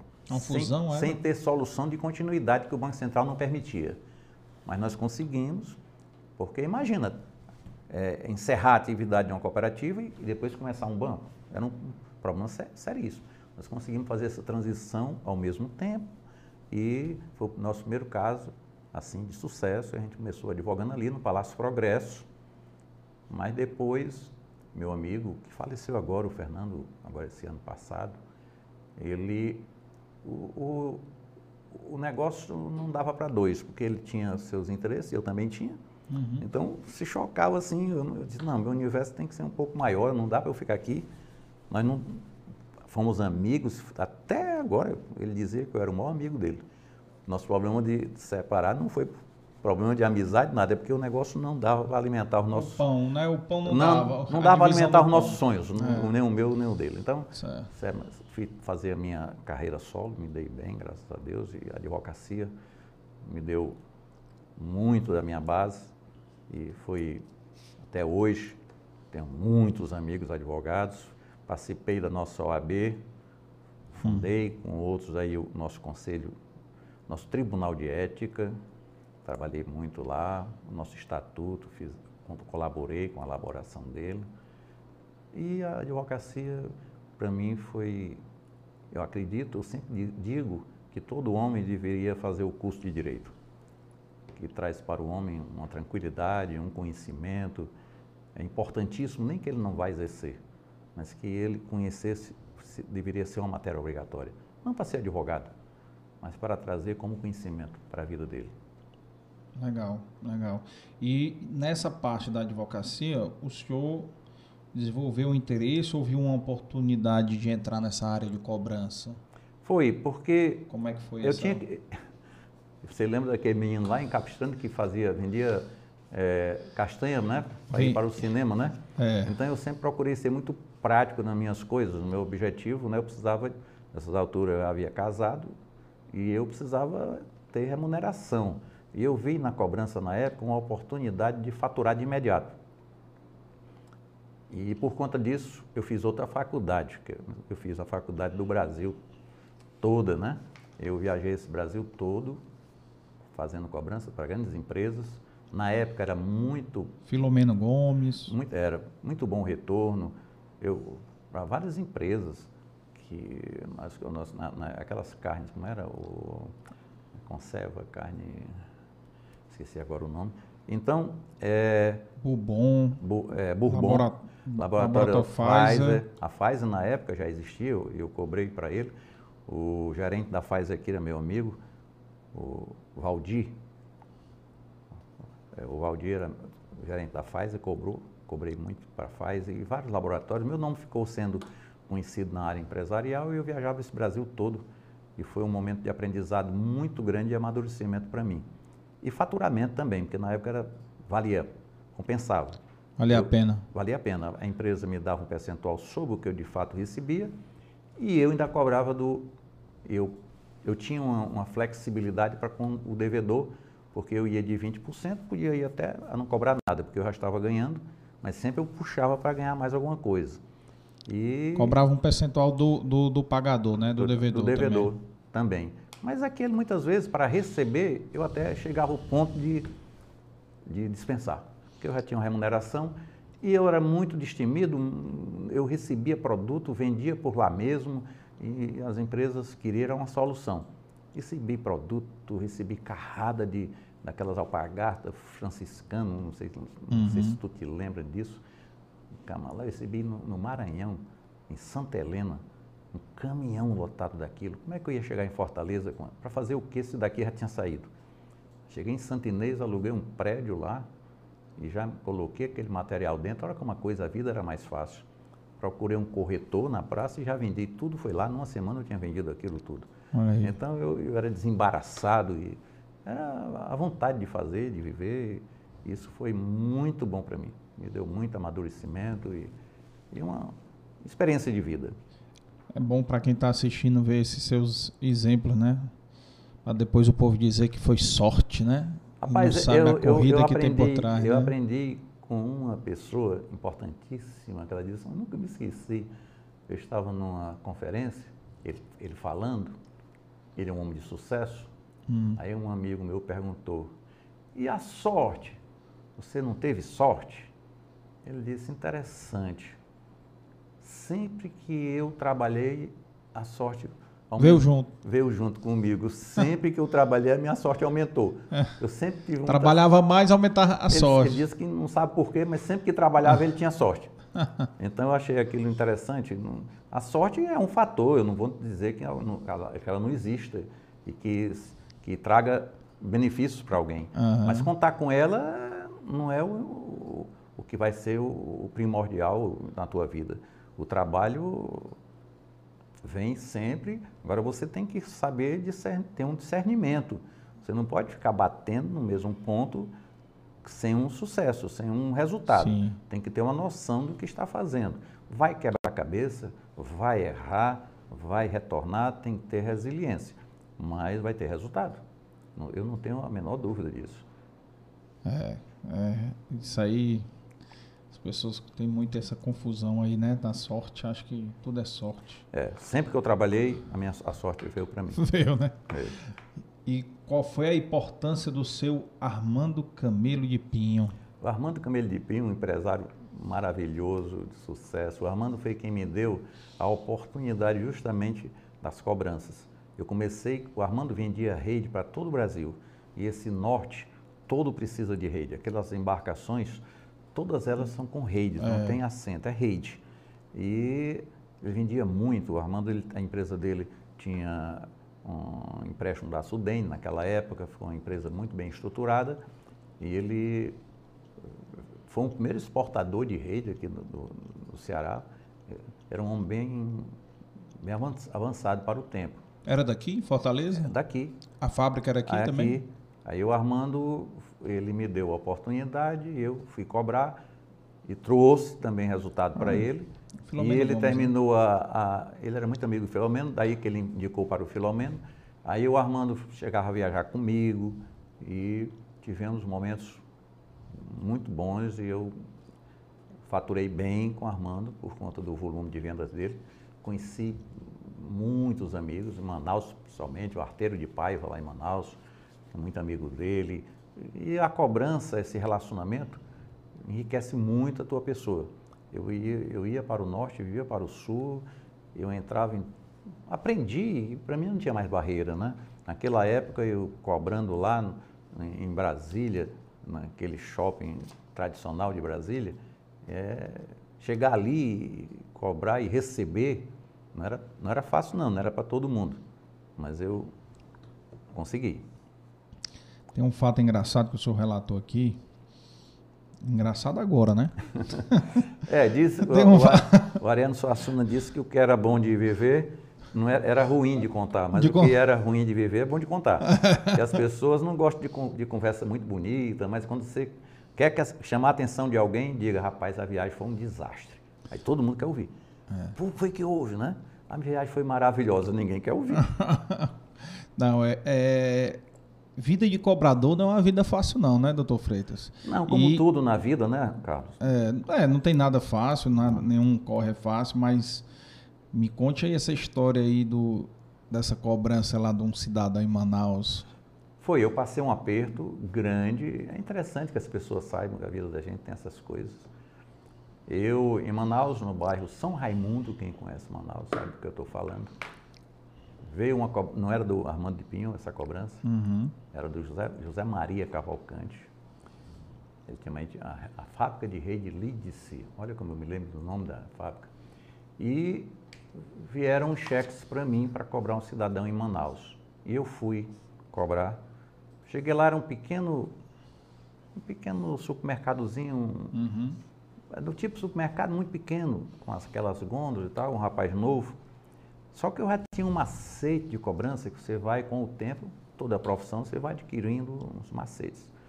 Quando eu cheguei naquela supermercadozinho, quando eu fui entrar, eu vi que tinha uma- um carro lá fora, eu já anotei a placa, só podia ser dele.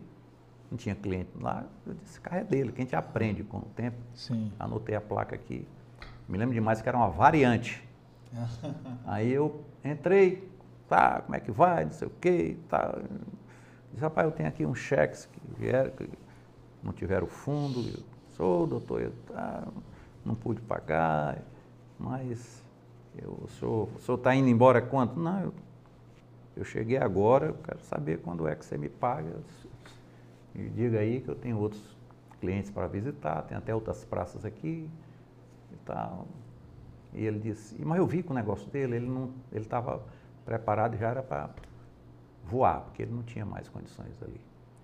Aí eu digo, Tava "Rapaz, desmontando, né? é, não, já estava se acabando. Eu fui e disse, olha, vamos fazer o seguinte, vamos fazer negócio naquela variante. Eu não perguntei que era dele. Já foi achando Isso logo. é um macete já, Macete, né? é. Vamos fazer um negócio na variante.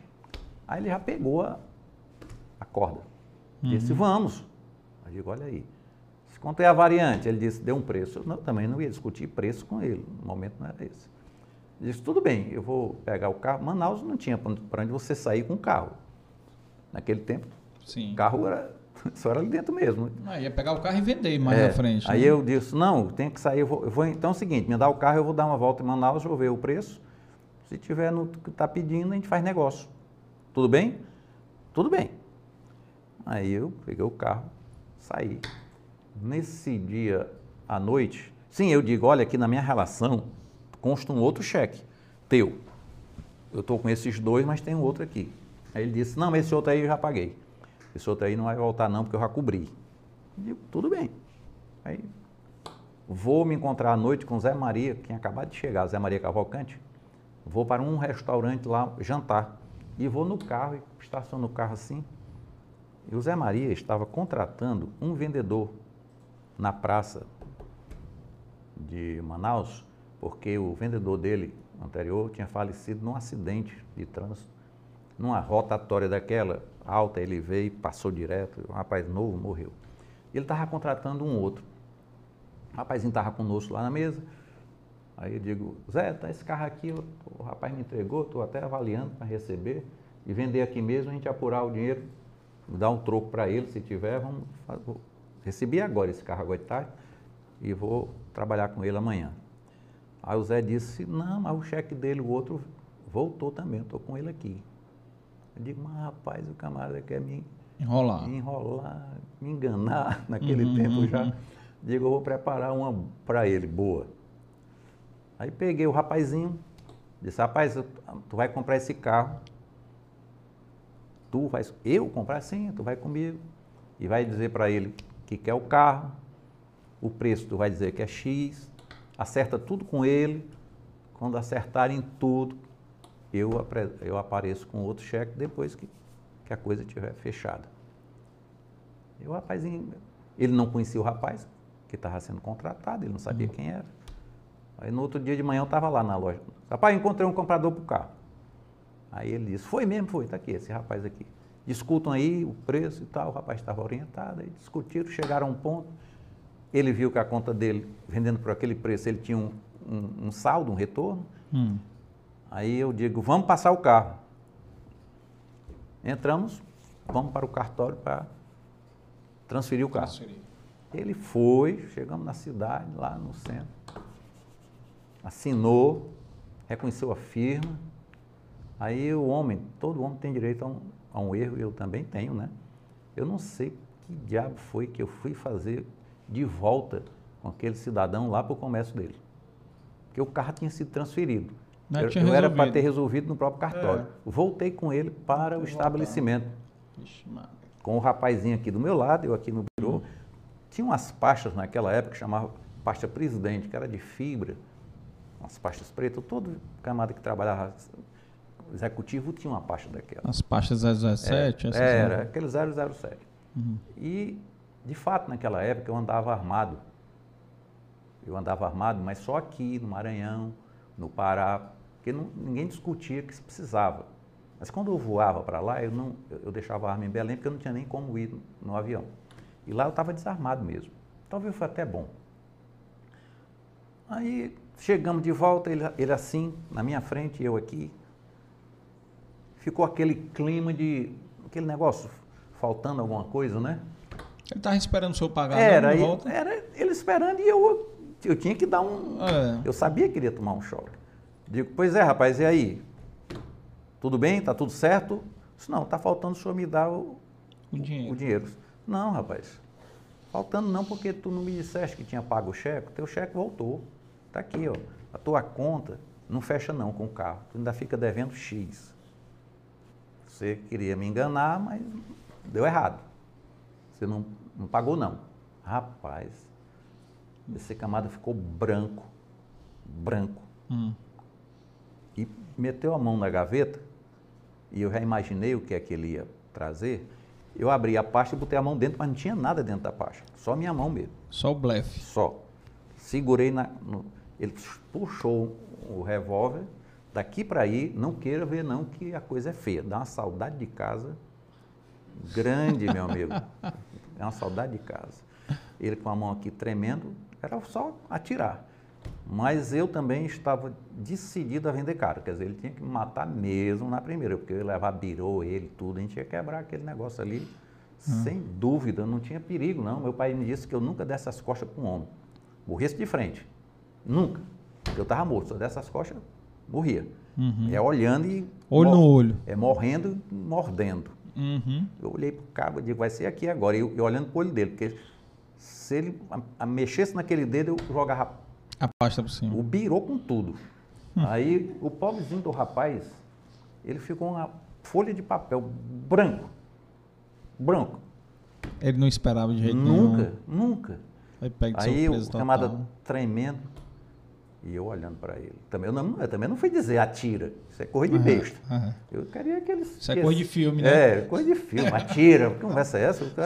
Aí o camarada começou, olha. Pagar para ver. As coisas são assim. Até hoje eu não entendo. Ele pega uma meia e começa a colocar o revólver dentro de uma meia. Eu digo, já não vai atirar em mim. Uá, tá dentro de uma meia. É, numa meia. Botando no revólver, que ele bota na meia para não resfriar a arma, né? Uhum. Aí botou e já colocou o revólver aqui, eu fechei a pasta. Aí disse, eu quero falar com o Zé Maria Cavalcante. Ele. Disse, não, não tem problema não, vamos falar com ele. Agora, agora eu queria sair dali. Mano. Aí entramos no carro, essas alturas, eu já fiquei atrás, coloquei ele na frente com o, o vendedor. Com o vendedor. O dono do carro. O dono do carro. Só que eu mandei tocar lá para o hotel que eu estava, que era outro, que não era o do Zé Maria. Ah. Cheguei lá no hotel, um gaúcho, que é quem alugava o hotel, que era do Arteiro de Paiva, aqui de Cruz, muito meu amigo, e o gaúcho também era doido por mim. Hum. Aí o gaúcho, quando me viu chegar, já viu que tinha presepada naquilo, aí já encostou. Disse, doutor, o que é que está vendo? Eu digo, nada, aqui está tudo uma beleza. Mas aí entrei, contei para o gaúcho. Aí o gaúcho, ah, aqui, daqui, agora ele está resolvido aqui comigo. Só que eu, eu liguei para o Zé Maria Cavalcante e disse, olha, se o camarada ligar para você, eu vou ligar para você, você não vai aparecer aqui. Porque o Zé Maria era frouxo. Eu tenho certeza que ele ia abrir e eu não ia passar um risco daquele para estar tá devolvendo nada. Uhum. Não tinha nem perigo. Eu digo, não venha. Aí me sentei lá e fiquei o rapaz sentado assim, e o rapazinho aqui, nervoso. Aí disse, doutor, não vou querer mais esse carro, não. Eu disse, rapaz, não tem isso não, rapaz. O carro é teu. O carro é teu. Pelo contrário, pega esse carro e vai embora. E outra coisa, vem me pagar porque você já viu como é que eu faço com quem? Eu não tenho negócio. o pobrezinho, eu queria tirar o carro de perto para acabar a moral do pobre, né? Aí vai embora. Aí o pobrezinho pegou o carro e foi lá se... e foi se encontrar com o Zé Maria, né? Aí o rapaz aqui. Ficou só tu e ele. ele só, ele, só eu, só ele, ele, e o gaúcho. Não e o gaúcho. o gaúcho era, gaúcho era perigoso. Aí eu fiquei ali e ele, ah, Zé Maria não dá, isso é, rapaz, não, Doutor, o que é que nós vamos fazer agora? Se eu, daqui eu vou para a delegacia lhe denunciar. Você não está esquecido? Você me ameaçou de morte? Eu tenho um testemunho, o rapaz viu. Você sacou uma arma para mim, você acha que eu vou fazer o quê? O senhor vai fazer isso? Sim, o que, é que você acha que eu vou fazer? Você acabou de me ameaçar de morte? Vou só lhe denunciar. Só isso. Agora, se você querendo me pagar, a gente pode conversar. Rapaz, o senhor é um cobrador e Rapaz, tanto mesmo. Com o tempo, você isso é verdade. E contar essa história, se você quiser, eu venho contar daqui a um mês, dois, é a mesma. Aí ele, o rapazinho foi perdendo, a, disse, doutor, eu vou buscar o dinheiro. Hum. Digo, vai, eu estou lhe esperando aqui. Foi a conta que eu recebi, eu não tirei um centavo, Ernesto. Que eu estava tão um camarada, o camarada trouxe o dinheiro, pagou a conta toda. Então, então tem essas coisas na vida que as pessoas pensam que é fácil. É. E não tem nada de valentia nesse negócio, não, pessoal. Foi sorte, doutor Freitas. Não, e não tem, e não tem nada de valentia. É. A verdade é que apare... eu, eu não tinha noção. Um amigo meu dizia para mim que eu não era corajoso e ele tinha, ele tinha plena razão. Ele dizia, Freito, tu não és corajoso, tu não tens a noção do perigo. Aí eu digo, você está certo, tem razão, você foi quem fez a análise melhor. Porque você enfrentar um negócio desse, você não tem noção do perigo. Mas eu não, eu não buscava isso, eu estava no desempenho do meu trabalho, eu também não afrontava cidadão, não ia Ah. dizer que ele era isso ou aquilo, nunca fiz. Eu procurava resolver. Eu tive outros casos, e lá naquele tempo era complicado. Eh, Havia as histórias dos advogados que tinham sido assassinados. Teve um caso lá de um que cobrou um rapaz de uma farmácia, tomou tudo que ele tinha e, para variar, ainda levou a mulher dele. Aí foi. Então tinha essas histórias. Aí quando o rapaz, o rapaz foi para outra cidade, começou trabalhando com uma farmáciazinha, ainda tinha ficado devendo uma parte. O rapaz estava lá para o banco, quando foram correr avisar que tinha um homem lá na farmácia trepado no, no balcão, tirando as coisas da prateleira dele. Aí o rapaz, do jeito que veio, já imaginou quem era, derrubou, derrubou ele do balcão logo, meteu bala nele, porque esse camarada não queria outra coisa. É. É, aí é um impertinente, porque era um, um policial é, reformado, né? um coronel, tinha feito direito, se achava dono. Mas eu nunca fiz isso. É. E o senhor tem outros casos aí, tem, tem um caso lá do Maranhão, né? Em Santa Rita, né? Foi Santa Tem Rita também. um Santa cara- Rita eu tomei, foi onde eu recebi uma carrada de, de sandálias franciscano, que era lá em Santa Rita, que lá o, Sarney era de Santa Helena, né? Terra do Sarney era Santa Helena. E Santa Rita é perto de Santa Helena. Aham. E um armazém grande, o rapaz, eles compravam naquela região, as compras deles eram muito grandes. E os vendedores gostavam, né? Porque também não tinha sentido comprar lá uma caixinha ou duas, não, que era distante. Então eles compravam muito. E eu cheguei para cobrar, um rapaz novo, lá no Maranhão, eu andava armado. Aí eu estava. do Sarney. É. E eu cheguei um, um- um- depósito fora da cidade, um armazém, e eu só, só no carro, entrei e conversando com o camarada, para cima e para baixo, eu já sabia a conversa como é que era. Não, eu vou trabalhar, se eu venho a tal dia, que eu vou, vou vender aqui, vou eh, fazer um apurado para lhe pagar. Aí eu dizia, rapaz, vamos fazer o seguinte, não precisa você trabalhar para mim não, eu vou trabalhar para você. Como? Eu vou vender para você. Porque se eu dissesse que queria mercadoria, ele se sente ofendido. É. Disse, não, eu vou vender para você. Para que, que você vai vender para me pagar? Eu vendo. Você me entrega a mercadoria. Aí quando eu entrega, ele "Ah, o senhor quer tomar? Eu disse, não, senhor, olha, o senhor me entrega a mercadoria se o senhor quiser. Porque quem vai tomar não sou eu. Aí é o juiz, é um oficial de justiça, é outra coisa. Eu não tomo nada. Se o senhor quiser, a gente faz aqui um acordo, já recebo a mercadoria e o senhor vai ficar livre dessa conta e eu quem vou vender, eu quem me viro. com ela." Aí eu só sei que depois de muita conversa, o camarada aceitou me entregar. A Casa Ernesto, o camarada não tinha nota fiscal, eu fui atrás de contador, mandei imprimir bloco. As histórias são para poder sair com o produto e poder circular com ele. Com ele. Só que quando eu fui, ele me chamou para o gabinete lá dentro, para a gente acertar conta, tudo. Aí ele abriu o cofre, quando ele puxou, era um Smith Wesson, desse tamanho, é, cabo de madrepérola, bonito, revólver, desse tamanho aqui, cabo longo. Ele puxou e disse, você conhece isso aqui? Olha a maneira dele. Olha, você conhece isso aqui?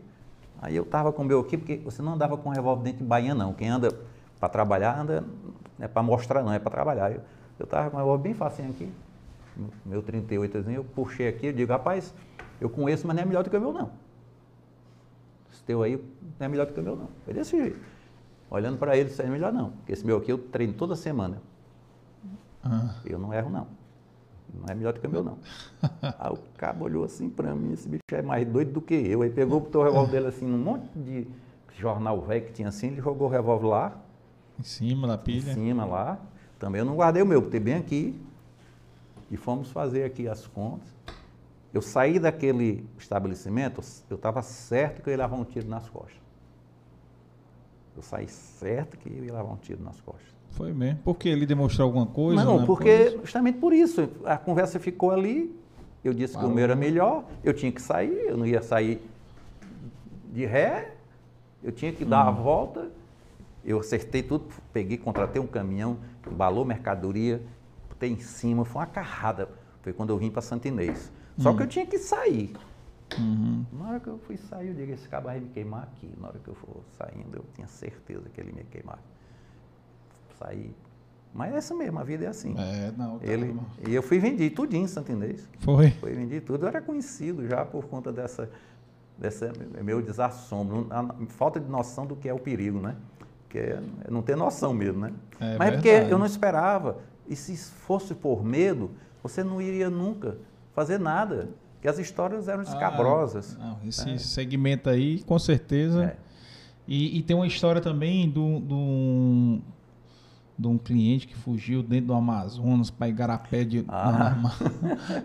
Ah, eu conheci o Igarapé, lá, lá, lá, lá em, em- no Amazonas existe o, o Igarapé do Anamã, onde tem a maior festa de São Francisco daquela região. Igarapé do Anamã. Eu estava. Isso aí nós estamos falando tudo aí, começo da década de 70, é mais ou menos? É Então, da 70 e. até 78, 70 a Por aí, né? 78, por aí.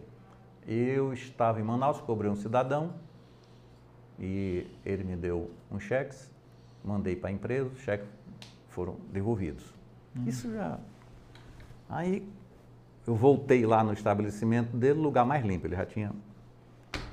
Só que eu já tinha também os, os, os traquejos, né? E eu sei que você querendo informação, você encontra geralmente não barbearia, é o lugar do bairro onde você pega. Pouca fofoca. É, a fofoca corre ali, né?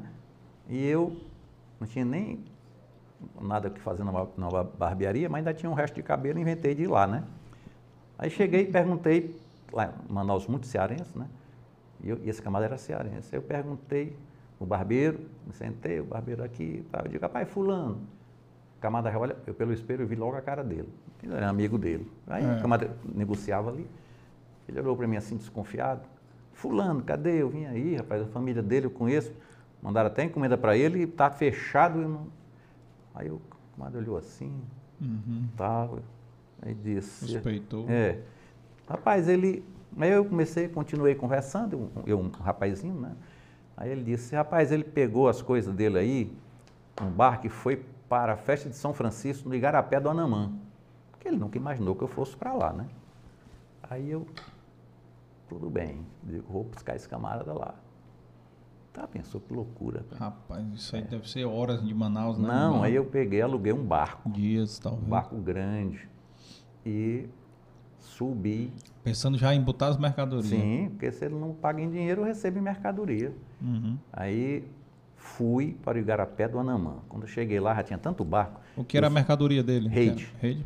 Também. as- os barcos, esse barco como é maior, ele vai entrando e vai forçando e vai abrindo. E, aí quando até que chega num ponto que não tem mais para onde ir, você sai pulando por cima dos barcos. Os barcos, para chegar na. Aí eu, Igarapé do Anamã, a única coisa que tinha lá é um flutuante, que eles chamam, que é bar, é o posto de combustível, é tudo, é um flutuante. Aí eu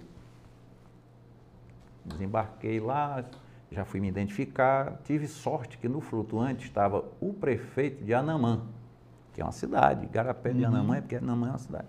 Tinha o prefeito, aí eu, a minha pessoa destacava lá de qualquer um. O prefeito já me viu, eu vi lá, me, chamou, eu fui, diga rapaz, o que, é que você está fazendo por aqui? Eu fui, contei, né, que tava, o cidadão tinha, eu estava atrás de um camarada que estava me devendo, assim, assim, e ele disse, não, pode contar comigo que você tem toda a cobertura aqui. Já pensou? Aí chamou o destacamento do lugar. Nunca me esqueci disso. Destacamento. Merecia um- uma foto, um filme. Tinha um soldado que dava dois metros de altura e outro dava um metro. Era assim, o destacamento. Era um, um- um enorme e outro bem baixinho aqui. Amanhã vocês vão com o doutor. A média era um metro e meio. aí, é, né? vocês vão com o doutor lá para dar cobertura para ele. Vai fazer uma diligência aí. Aí eu me senti, não. De manhã cedo eu fui dar uma. Fui um estirão, rapaz. Barraca de um lado do outro. Eu saí caminhando. Ah, Quando eu vi o cara estava sentado num bocado de fardo de rede assim. Quando eu cheguei na frente dele, ele disse, doutor Freitas, o senhor por aqui? Eu Digo, rapaz, só você que me, para me propiciar uma viagem dessa maravilhosa. Aí ele disse, o senhor não tem juízo mesmo, não. Eu disse, não, pai, eu vim aqui para a gente acertar as contas, para você ir lá era mais difícil. Disse, mas eu não tenho dinheiro. Digo, mas você tem mercadoria, a gente faz negócio agora. Mas eu vim aqui para vender e tal. Digo, Sim, mas não precisa nem perder tempo. Eu estou com um barco aí que cabe a tua mercadoria todinha, então não vai nem perder tempo vendendo. Eu já vou embora. Como não faça isso comigo? Não, rapaz, foi choro muito e tal. Minha mãe Nessas alturas a mãe adoece, mulher e tudo. Mata todo Eu já mundo. estava acostumado com isso, mas coitado, ele, e ele. Então faz o seguinte, a festa são três dias que falta aí, eu vou vender bem aqui e no fim da festa eu lhe pago. Digo, tudo bem, não problema não. Aproveitei e brinquei muito nessa Festa. festa de São Francisco. Rapaz, o com não sei quantas mil pessoas ali dentro, com dois soldados desse tipo aí, para garantir o quê? Aí eu, tem juízo. Dormindo no barco aí. No último dia, terminou a noite a festona, eu, de manhã eu estava lá. Ele tinha uma caixa de madeira, nunca me esqueci assim, que era o cofre, né? Hum. Aí ele, a conta dele eu já tinha feito, ele disse, doutor, o senhor vai me entender. Eu não vou poder pagar tudo hoje não. Eu vou lhe pagar aqui um valor bem considerável, mas vai ficar uma ponta, porque eu estou indo para até fé, que tem outra festa, que eu vou vender, tem muito produto aí que o senhor está vendo. De até fé eu vou lhe pagar em Manaus. A festa termina tal dia, eu pago lá. Aí você tem que ser, você tem que ter coerência, né? Uhum. Aí eu digo, tudo bem, tu já viste que eu vou te buscar onde você se esconder. Então não tente não ir me pagar em Manaus. Nem pense nisso. Se você pensar em enganar alguém, não- que não seja eu. Rapaz, o cabo não foi me pagar em Manaus? Foi. Recebi o dinheiro Ah. e, resu- resumindo a história, para terminar, eu estou com meu irmão que morava ali no Altar Bonfim, próximo àquela igreja, ali na rua, lá, passa ao lado da igreja, Dom Jerônimo, né? Uhum. Eu estava um domingo à tarde ali, saindo da casa do meu irmão, na calçada, quando eu olhei quem é que vinha. Ele com a mulher dele. E eu tinha contado essa história para meu irmão há algum tempo, né? Aí o coitado, quando foi passando por mim, chega colocou a mão aqui de lado no rosto, envergonhado, né? Talvez. Aí foi passando, quando ele passou, eu digo, Bolso, tá sabendo aquilo ali? Aquele rapaz, aquela da história que eu te contei, do Igarapé do Anamã, é ele. Ele não pagou mais ninguém, só pagou a mim, porque ele, ele apurou tudo e veio morar em Fortaleza. Comprou casinha ali e tal, e, entendeu? Então tem essas histórias, né? Tem muita, viu? Ah, tem muita aqui, se eu for contar, Carlos Ernesto, é, viu? Essas aí que eu me lembro aqui que a gente destacou bastante, né? Tem muita coisa aí. E, e, e o interessante é que isso daí tudo, o senhor passava dias e dias, semanas fora viajando, É, né? rapaz, eu cheguei a passar 90 dias. Naquele tempo a comunicação era muito difícil, Ah, mas aí a minha mulher também ia encontrar-se comigo, eu fazia o meu quartel-general em Manaus. hum, Concentrava porque eu ia muito para Boa Vista, eu, ia, eu descia para é, Guajaramirim, eu cheguei, eu viajava Rio Branco, eu ia para todo canto. Então, e ela, foi, ela encontrava-se comigo em Manaus, porque era melhor ela ir para lá do que eu vir para cá, porque lá eu estava no, no, meu, no meu escritório ali central. sim. E cheguei a passar 90 dias. Agora, o pior foi um- uma vez que eu tive que ir a Cruzeiro do Sul, só tinha um voo semanal da VASP, Hum, saía de Tefé para Cruzeiro do Sul. E quando nós chegamos lá, ela, fo- ela ia numa quinta, salvo engano, era quinta ou era sexta. Você já sabia que ia ficar a semana, porque ela só vinha o outro voo na outra sexta. Só que no dia dele vir, ele ficou no prego. Então foram- Ai, foi mais foi uma mais- semana em Cruzeiro do Sul. Ah. Só que sem comunicação em casa. Naquela época a mulher já estava morta satisfeita, pensou que já estava viúva. Né? Ela já disse, agora eu estou livre daquele. Né? Ah, Só que eu fiquei lá em Cruzeiro do Sul com os amigos, que a gente fica conhecendo todo mundo que ficou embaraçado ali, que não podia viajar. É. Termina, em- nós nos conhecemos e uma graça, com outros, e que nos reunimos para alugar um, aluguel, um avião, que isso era fato, eu aluguei várias vezes aviões pequenos, mas, mas Cruzeiro do Sul ficava mais distante, e nós queríamos uma equipe, uma turma para alugar, mas terminamos não alugando e ficando lá mesmo. Aham. Eu fiquei num hotel que inclusive também era de um cearense, ficava ao lado da igreja. ah. Por coincidência também tinha a festa lá do padroeiro, que eu não sei qual era, e a vida foi isso. É, o, senhor, o senhor falando aí, é bom que contribui com, com o que eu já falei aqui algumas vezes, é que a gente tem um plano cearense de dominação do mundo, né? Todo canto tem um cearense, não tem? Sim. O senhor encontrou cearense aí, todo canto aí que o senhor falou. Eu estava na Alemanha, num restaurante de. na margem de. um restaurante de estrada, nós fomos tomar o café da manhã, e um alemão muito gentil, eu, o meu inglês muito bom, eu pedi dele um, um toast. todos, todo mundo sabe, uma torrada, dá para entender, mas o alemão fez tudo para não entender o que eu estava pedindo. Eu gave me, please, um toast tal, e chocolate. Tal. E ele faz de conta que não entendia. Aí tinha um camarada de costa, lá na, na chapa, aí virou e disse, o que é que tu está querendo mesmo? aí eu disse, mas rapaz, olha, olha um alemão perdido aqui falando cearenseis. O camarada daqui... Só faltou o macho no final. O que é que tu está querendo mesmo? Aí eu digo, mas rapaz, só faltava essa. Aí o alemão ficou perdido, não sabia mais do que é que nós estávamos falando. E nem o pessoal dentro do restaurante. Aí foi uma graça, o camarada disse, rapaz, diz esse alemão, isso é um grosso. Ele já entendeu, é porque ele, ele não quer, ele é, é... Aí pegou, foi me servir, foi lá para a mesa. Foi... Então, cearense é, em todo, rapaz, todo canto, canto, Todo canto. Naquele dia eu podia esperar tudo, menos aquele cearense na chapa. Falando, ele, Foi ele, ele lá mesmo do virado, ele disse, tu tá querendo mesmo o quê mesmo? Aí eu digo, mas rapaz, esse cabelo é lá do Ceará, não tem nem perigo. Então tá, a vida, história, a, vida tem, a vida tem cada um, rapaz. É, deixa eu dar uma olhadinha aqui no chat, que já tem muita gente aqui mandando mensagem aqui. Pessoal, enquanto doutor Freitas, uma aguinha, um queijinho aí para o senhor. É, só lembrando o seguinte, tem muita gente assistindo aí que não deu like no vídeo ainda e que não se inscreveu. Por favor, se inscrevam e deixem o like já. Essas histórias aqui do Dr. Freitas aqui vale a pena demais. Acho que nós vamos ter que marcar Léo, um um, um episódio parte 2, viu? Para terminar de contar tanta história aí que deve ter. Cê, e quer, tem outras aqui que Você não... quer dar castigo no pessoal mesmo? Rapaz, mas são histórias boas, são histórias boas. Eu garanto, como tem muita gente que trabalha com o senhor, hum. que trabalhou na, na CDL, na FCDL, empresários que não conheciam essas histórias. Sim, é porque né? nem sempre histórias... a gente tem essa oportunidade né, de, pois é. de estar. Eu tenho uns fatos também hilários Fique à vontade. Já contar. como advogado, tem um engraçado, é bom contar ah. agora que eu estou me lembrando. Isso aí já era como advogado. Eu lutando, correndo muito e suando, né? E eu nunca advoguei na Justiça do Trabalho pelo empregado. Não era por opção, não. Era porque, eu, como eu assistia às empresas, obviamente eu ia sempre defender a empresa. Por conta da minha ligação com as empresas.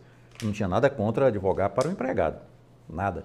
Só que um, uma esposa de um cliente meu, ela trabalhou na, numa empresa aqui que chamava-se Christ, Christians. Christian, hum. Christianis. Christians. Era uma de bordados, ficava na Praça hum. do Ferreira. Christmas. não é isso? E ela trabalhou muito, dona Laura, e ela fazia, trabalhava em casa e levava bordada, exímia bordadeira. Uhum. E terminou que a relação lá rompeu-se, tinha, ela tinha os direitos e eu reclamei, entrei com a reclamação trabalhista, né? Ah. E o juiz da época, me lembro mais, era o Arquelau, era conhecido, Arquelau. E o advogado da empresa era Antônio José da Costa, meu amigo, experiente.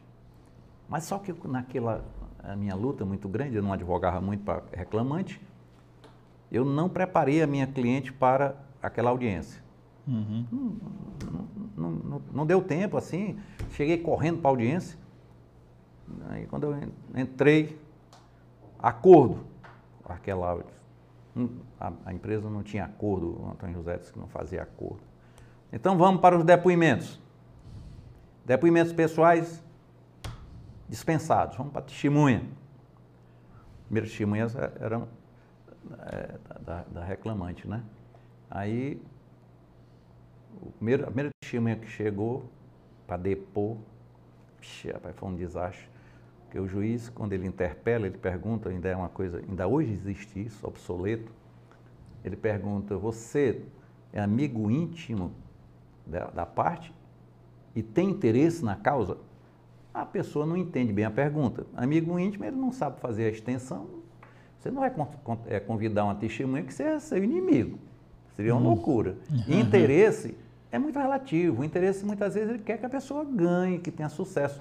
Mas a, a pergunta da justiça é se ele tem interesse, se ele vai ganhar algo com aquela causa, se ele tem de fato também interesse naquela causa, mas é interesse hum. na causa, não é interesse na pessoa. Nem...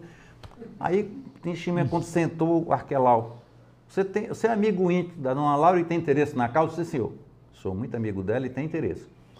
Ah, aí ela, a- a- olhou para mim e disse, o senhor quer continuar com testemunhas? Quero, senhor. Poucas vezes o senhor assistiu aqui um depoimento como o senhor vai ouvir agora, porque eu tenho o direito de pedir que ele escute como um, informa- um informante. Não era mais como testemunha juramentada, mas como informante. Excelência, mas eu queria ganhar a tempo. Excelência, eu pretendo que o senhor ou- ouça a testemunha, porque ela vai dar um depoimento. O senhor já viu, o senhor é um homem experiente, que eu não tive contato nenhum com essa, com essa testemunha, nem para orientá-la, que isso é básico. Que essa pergunta, ela é terrível. É, Mas eu gostaria que o senhor... Aí o, Arquelau foi fazer as perguntas, eu escrevi aqui num papelzinho para Dona Laura, vá lá fora e informa as testemunhas que não respondem que tem interesse na causa e nem que são amigas íntimas. Botei aqui e passei o papel para ela, né? O Antônio José estava na frente, viu. Aí a dona Laura disse, eu vou, excelência, eu queria. Aí Antônio José, protesto. Ela quer sair para informar as testemunhas sobre eh, essa parte da, inicial do, do depoimento. Aí o Arquelau, como é que você sabe que ela vai fazer isso? Isso é porque eu vi o doutor Freitas orientando aqui. Você viu, ouviu? O Arquelau era muito. Não, eu, é claro que ela vai fazer isso. Aí ela disse, o Arquelau, você quer que eu pergunte a ela o que é que ela vai fazer lá fora? Aí o Antônio Zé, quero. Dona Laura, o que é que a senhora vai fazer lá? Porque ela não era mais obrigada a ficar na sala de audiência, já tinha sido dispensado, depoimento pessoal. Mas eu vou atender a minha necessidade fisiológica.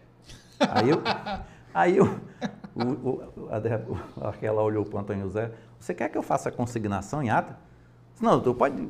Aí a, aí a dona Laura saiu. Tá, foi, né, mas voltou, terminou o depoimento, veio a segunda testemunha. Foi um desastre. A segunda testemunha sentou-se. Aí o juiz olhou assim e disse: Você é amigo íntimo da dona Laura? Doutor, não sou e nem tenho interesse na causa. Rapaz, o, o juiz riu, o fórum quase que vinha abaixo, todo mundo rindo, ninguém aguentava. E não podia dizer nada. Aí o juiz, você só responde quando eu lhe perguntar.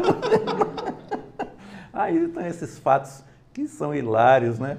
E a verdade é que ela, eles não iam mentir. O juiz viu que era, de fato, pessoas que não tinham tido uma oportunidade de esclarecimento. É. Aí tem Eram esses, verdes, tem né, esses total. fatos pitorescos. E o, Antônio José é o meu amigo fabuloso. Disse, Freitas, tu foste, pô, tu orientaste ali, terminaste me dando um show. Digo, rapaz, são umas coisas que acontecem. Me diga uma É a coisa. vida da gente, né? Vamos misturar agora aqui, voltar um pouco no tempo. Vamos. Ah, vamos no chat aqui. Mas tem uma, uma história legal aqui. Ah, tá aqui. Opa, os sons. Aqui, pronto. Quem tá assistindo aqui, Roberto Cavalcante, Caterine Priscila, Urbano Costa. Hum. Olha aí, mandando os parabéns. Urbano, meu amigo, faz tempo que eu não vejo. Erialdo Miranda. Hum, meu Aí, amigo. do- Dona Fátima, Dona Fátima Borges. Da Tentacion. Sim, Boa noite, presidente. é a mulher tentação. Nossa, como foi difícil, Freitas. É, é, aqui. As histórias aqui, viu? É, Caterine Bosco e Socorro, lhe manda um abraço, aí, ó. Estão assistindo. Boa noite, dona Fátima. Isabel Macedo está assistindo também. CDL do Trairi. Olha aí, Olha aí, um abraço meus aí amigos do CDLs, Trairi, né? da Torrão. Natal do meu pai, né? Aí. É. Wellington Barroso. Trairi, ele sabe quem é a família Barbosa Cordeiro. Olha aí. É. Dona Fátima dizendo, os netos chegam lá e fazem tudo, olha aí. é verdade. Ticiane. Que Ciane. bom, que bom. O Wellington Barroso aqui, trabalho com o Dr. Freitas já faz uns sete anos, desde a época de CDL. E de 2015 até os dias de hoje na FCDL. Agora eu conheço os 50% da sua história. Tô lhe falando, tem muita gente aí que não conhece. Ah. Ainda mais essa turma mais nova aí, hein? sim, sim. Rapaz, aí é uma, uma obrigação o povo da CDL jovem assistir depois, viu? Uhum. Assistir um pouco, conhecer o- os corres aí do, do Dr. Freitas. Me diga uma coisa, como foi essa história do trem aí, uma briga com a namorada, que não, não tava num- numa briga aí com a namorada e conheceu a dona Marlise num trem. É, rapaz, eu digo sempre que você evite pegar trem depois que você briga com a sua namorada. Que você se apaixona É rápido. né? perigoso. perigoso. Eu namorava uma menina no Baturité e não sei por que cargas d'água fui brigar no fim de semana. Eu sempre vi- vinha, pela, usava, pegava o ônibus, empresa Redenção. O senhor foi brigar no domingo com ela? Briguei no, no sábado, eu peguei o, o suburbano, que eu vinha sempre era de ônibus, porque eu pegava o ônibus na segunda-feira já descia em frente ao jornal. Antecipei o retorno para o domingo, que tinha um suburbano, era um trem que só ia até Baturité Aham.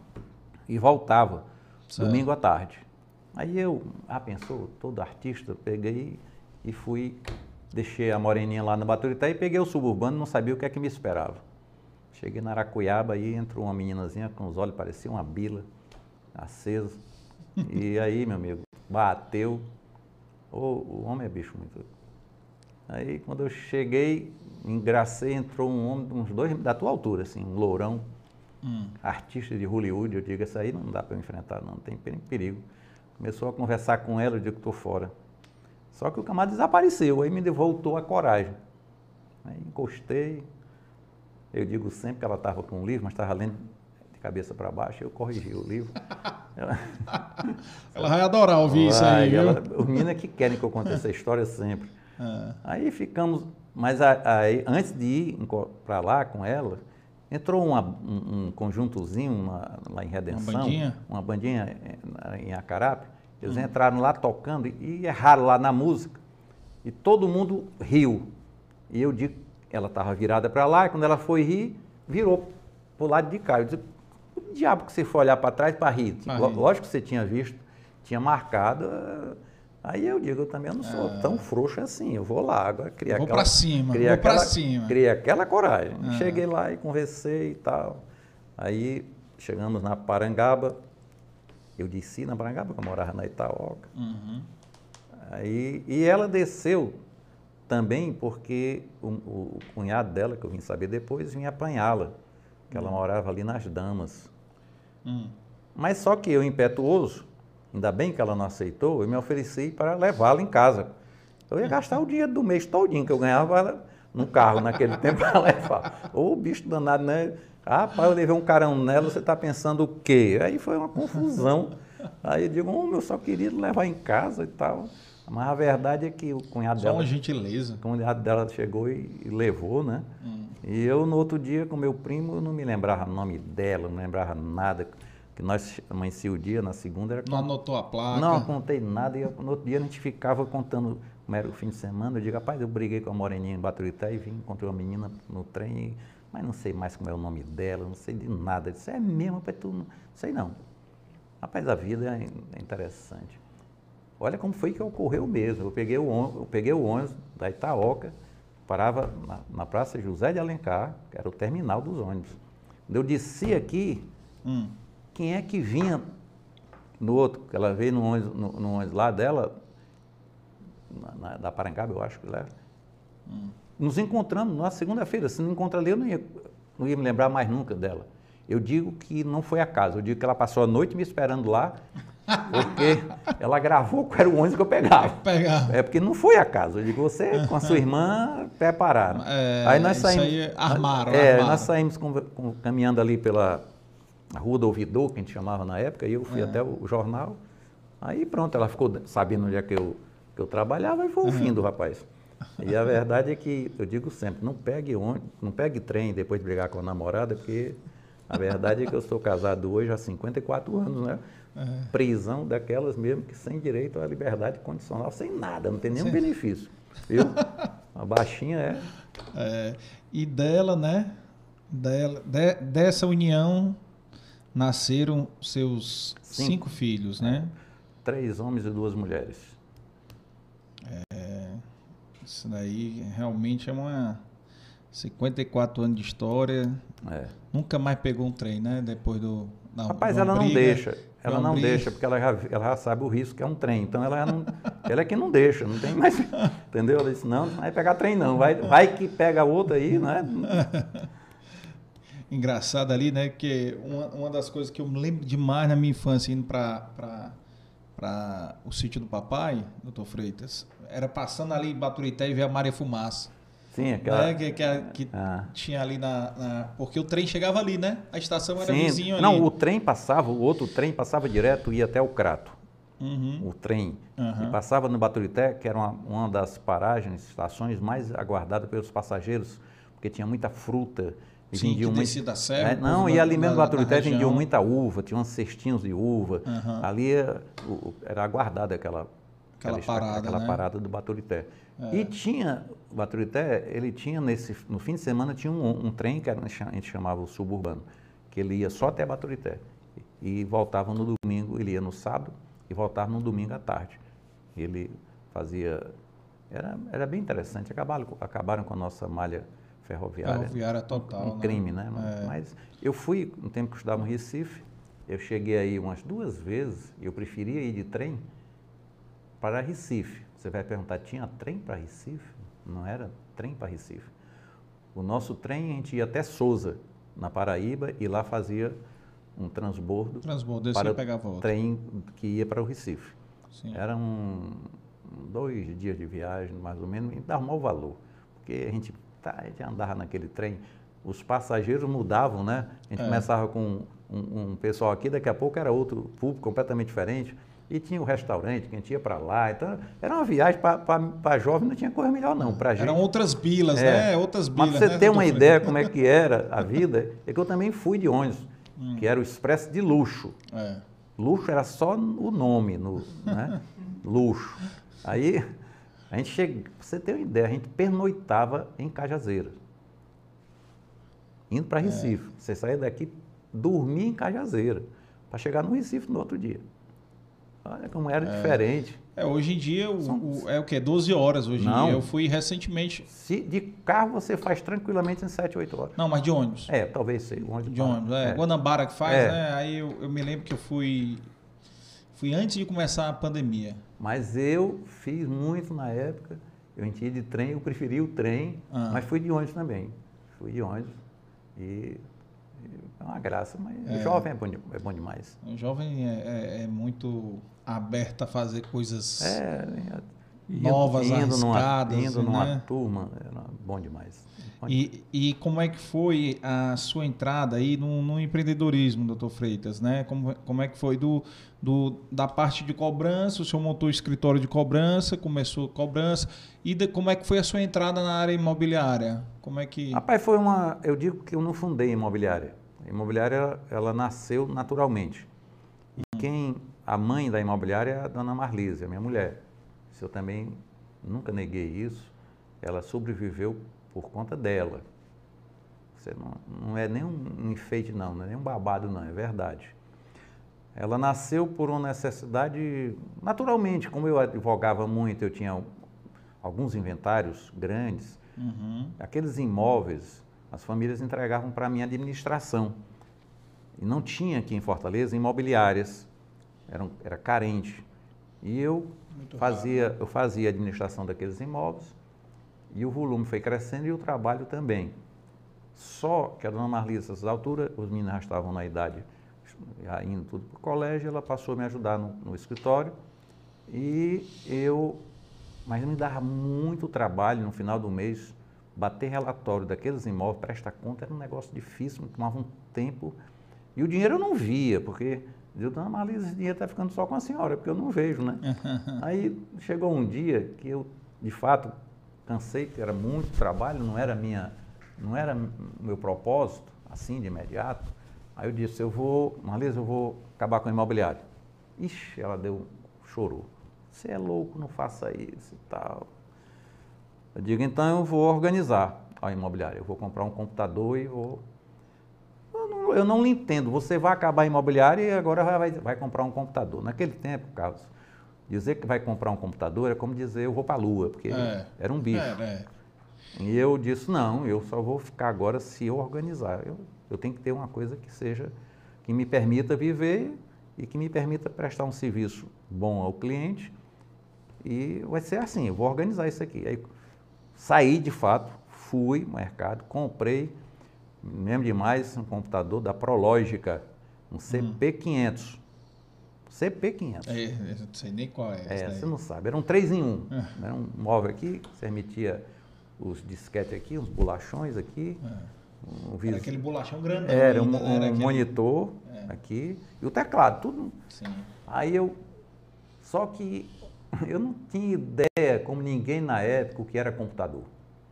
Eu pensava computador, eu comprava o computador e pronto, estava resolvida a minha vida. Cheguei no, no- no escritório, lá montei o computador, chamei o, o meu funcionário na época, meu amigo Jarbas, hoje é um grande funcionário do TRT. Aí eu disse, Jarbas, agora vamos trabalhar aí, é um computador, vamos organizar tudo. Aí o Jarbas me chamou, doutor Freitas. Doutor Freitas, olha aí um CP500, ele já foi buscar. É isso aí, da Prológica. O pezinho aqui é da Prológica. Aham. CP500. Aí o Jarbas, doutor Freitas, tá vendo ali o bolachão ali? Tô vendo, dois, né? É. tá Aí os, o amarelinho, esse, esse gabinete era amare- amarelinho, aí o doutor Freitas, isso aqui não faz nada. Eu digo, então me enganaram.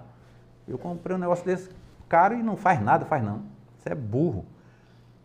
Aí eu digo, Jarbas, eu não acredito. Eu disse, não, doutor, não faz não. Isso tem que ter um programa. Eu digo, programa? Sim, doutor. Sim, isso aí. Mas era verdade, Casé. Ninguém sabia o que era, não. É. Aí eu digo, programa, é, tem que estar programado. Aí eu chamei o Gondim, família Gondim, inteligentíssimo. Digo, Gondim, eu comprei essa máquina e tem que trabalhar e isso aí tem que ter um programa que... Aí ele riu, aí pegou, eu já era organizado, tinha meus imóveis ano todo, com as fichas, o sistema nosso de trabalhar, e ele desenvolveu um programa que não tinha para vender. Aí o Gondim desenvolveu, e de fato nós fomos a primeira imobiliária aqui em Fortaleza a ter um sistema operacional para gestão imobiliária, foi a FZ Imóveis. Inclusive nós fomos notícia nos jornais e eu ganhei vários clientes por conta disso. Me lembro demais que um deles foi o Gustavo Silva, pai do Gustavinho. Gustavo Silva gostava muito de informática e tal, me chamou lá e quando eu apresentei, ele ficou maravilhado e me entregou os imóveis. Então eu angariei muitos imóveis com essa, com com essa experiência e o trabalho que melhorou muito para a gente. Mas ele era tão limitado que eu estava trabalhando aqui agora com um disquete número 1. Um. Ele, ele ia talvez até a letra F. Ceará tem muito José, né? Chegava no José era um, dis... Chegava no José era um disquete. Era um disquete todinho, todinho. Chegava na Maria, no M, era outro, dois. É, Francisco também. Francisco Maria. Aí, aí você estava aqui trabalhando, chegava o cliente. Você estava aqui examinando, trabalhando em Francisco. Chegava o cliente que era Maria. Você tirava tudo, tinha que estar Maria, começar tudo de novo. Mas era muita coisa. Na época você não ia no fichário, já estava tudo É. ali, né? Aí, com essas limitações, a gente começou, foi ali. E o, Demé, o, o, o Gereissati, o, Sami. o Samir Gereissati, meu amigo, gente boa, velhão, sisudo. O Demetrio era rapazinho, É. o escritório deles era lá no Palácio Progresso, só que por trás, ali, lá do estacionamento, bem fechado atrás. Aí o, o, o Samir liga para mim, Freitas, você comprou, ele viu no jornal, você comprou um computador, sabe que eu comprei um negócio aqui, mas ele disse, eu posso ir ver? Pode, pode vir. Aí ele foi lá com o Demetrio, olhar, tá, eu digo, rapaz, só, só que isso aí não faz nada. Pensa um bicho burro. Esse bicho aí tem que ter uma pessoa para desenvolver um programa. A verdade é que o Samir saiu de lá, o Demetrio pode estar ouvindo depois, e eles compraram um CP700. Já foi um passo à frente, À né? frente. E a vida foi aí. Hoje nós temos um sistema operacional robusto, muito bom, muito avançado. Nossa, a nossa FZ, ela prima pela tecnologia e foi sempre o nosso desafio. Muito, nosso sistema é, é um dos melhores. Nós fomos buscar uma solução em Minas e o nosso cliente, ele ele tem um- uma informação imediata e isso é muito bom para a gente. Na hora que o dinheiro dele entra na imobiliária, ele já recebe um, um aviso lá para ele. Isso faz uma diferença muito grande. Já teve muito, muito cliente meu que está na mesa bebendo um, aí o telefone, ele olha, sabe o que? Meu dinheiro entrando aqui? ó. Aí, Eita. isso é uma propaganda. Ah, traz outra dose aí, garçom. É, uma propaganda de graça para a gente, né? E isso trouxe para a gente muita tranquilidade, né? Então nós avançamos muito em soluções e a FZ é conhecida, né? estão no mercado aí há 30, 40 anos, uma equipe muito boa, pessoas capacitadas. Eu tenho uma gerência de locação e uma gerência de compra e venda, porque as duas não falam, né? Uma coisa é locar, outra é vender. É. Mas o, o ponto, o, a- o importante da FZ, ah, o destaque dela está na locação.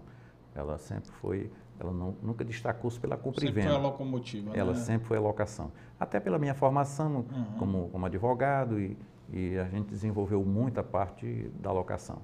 Mas temos a compra e venda. O nosso prédio, ele fica numa localização maravilhosa, ali na Monsenhor Tabosa. Ele mesmo, por si só, ele já se vende, né?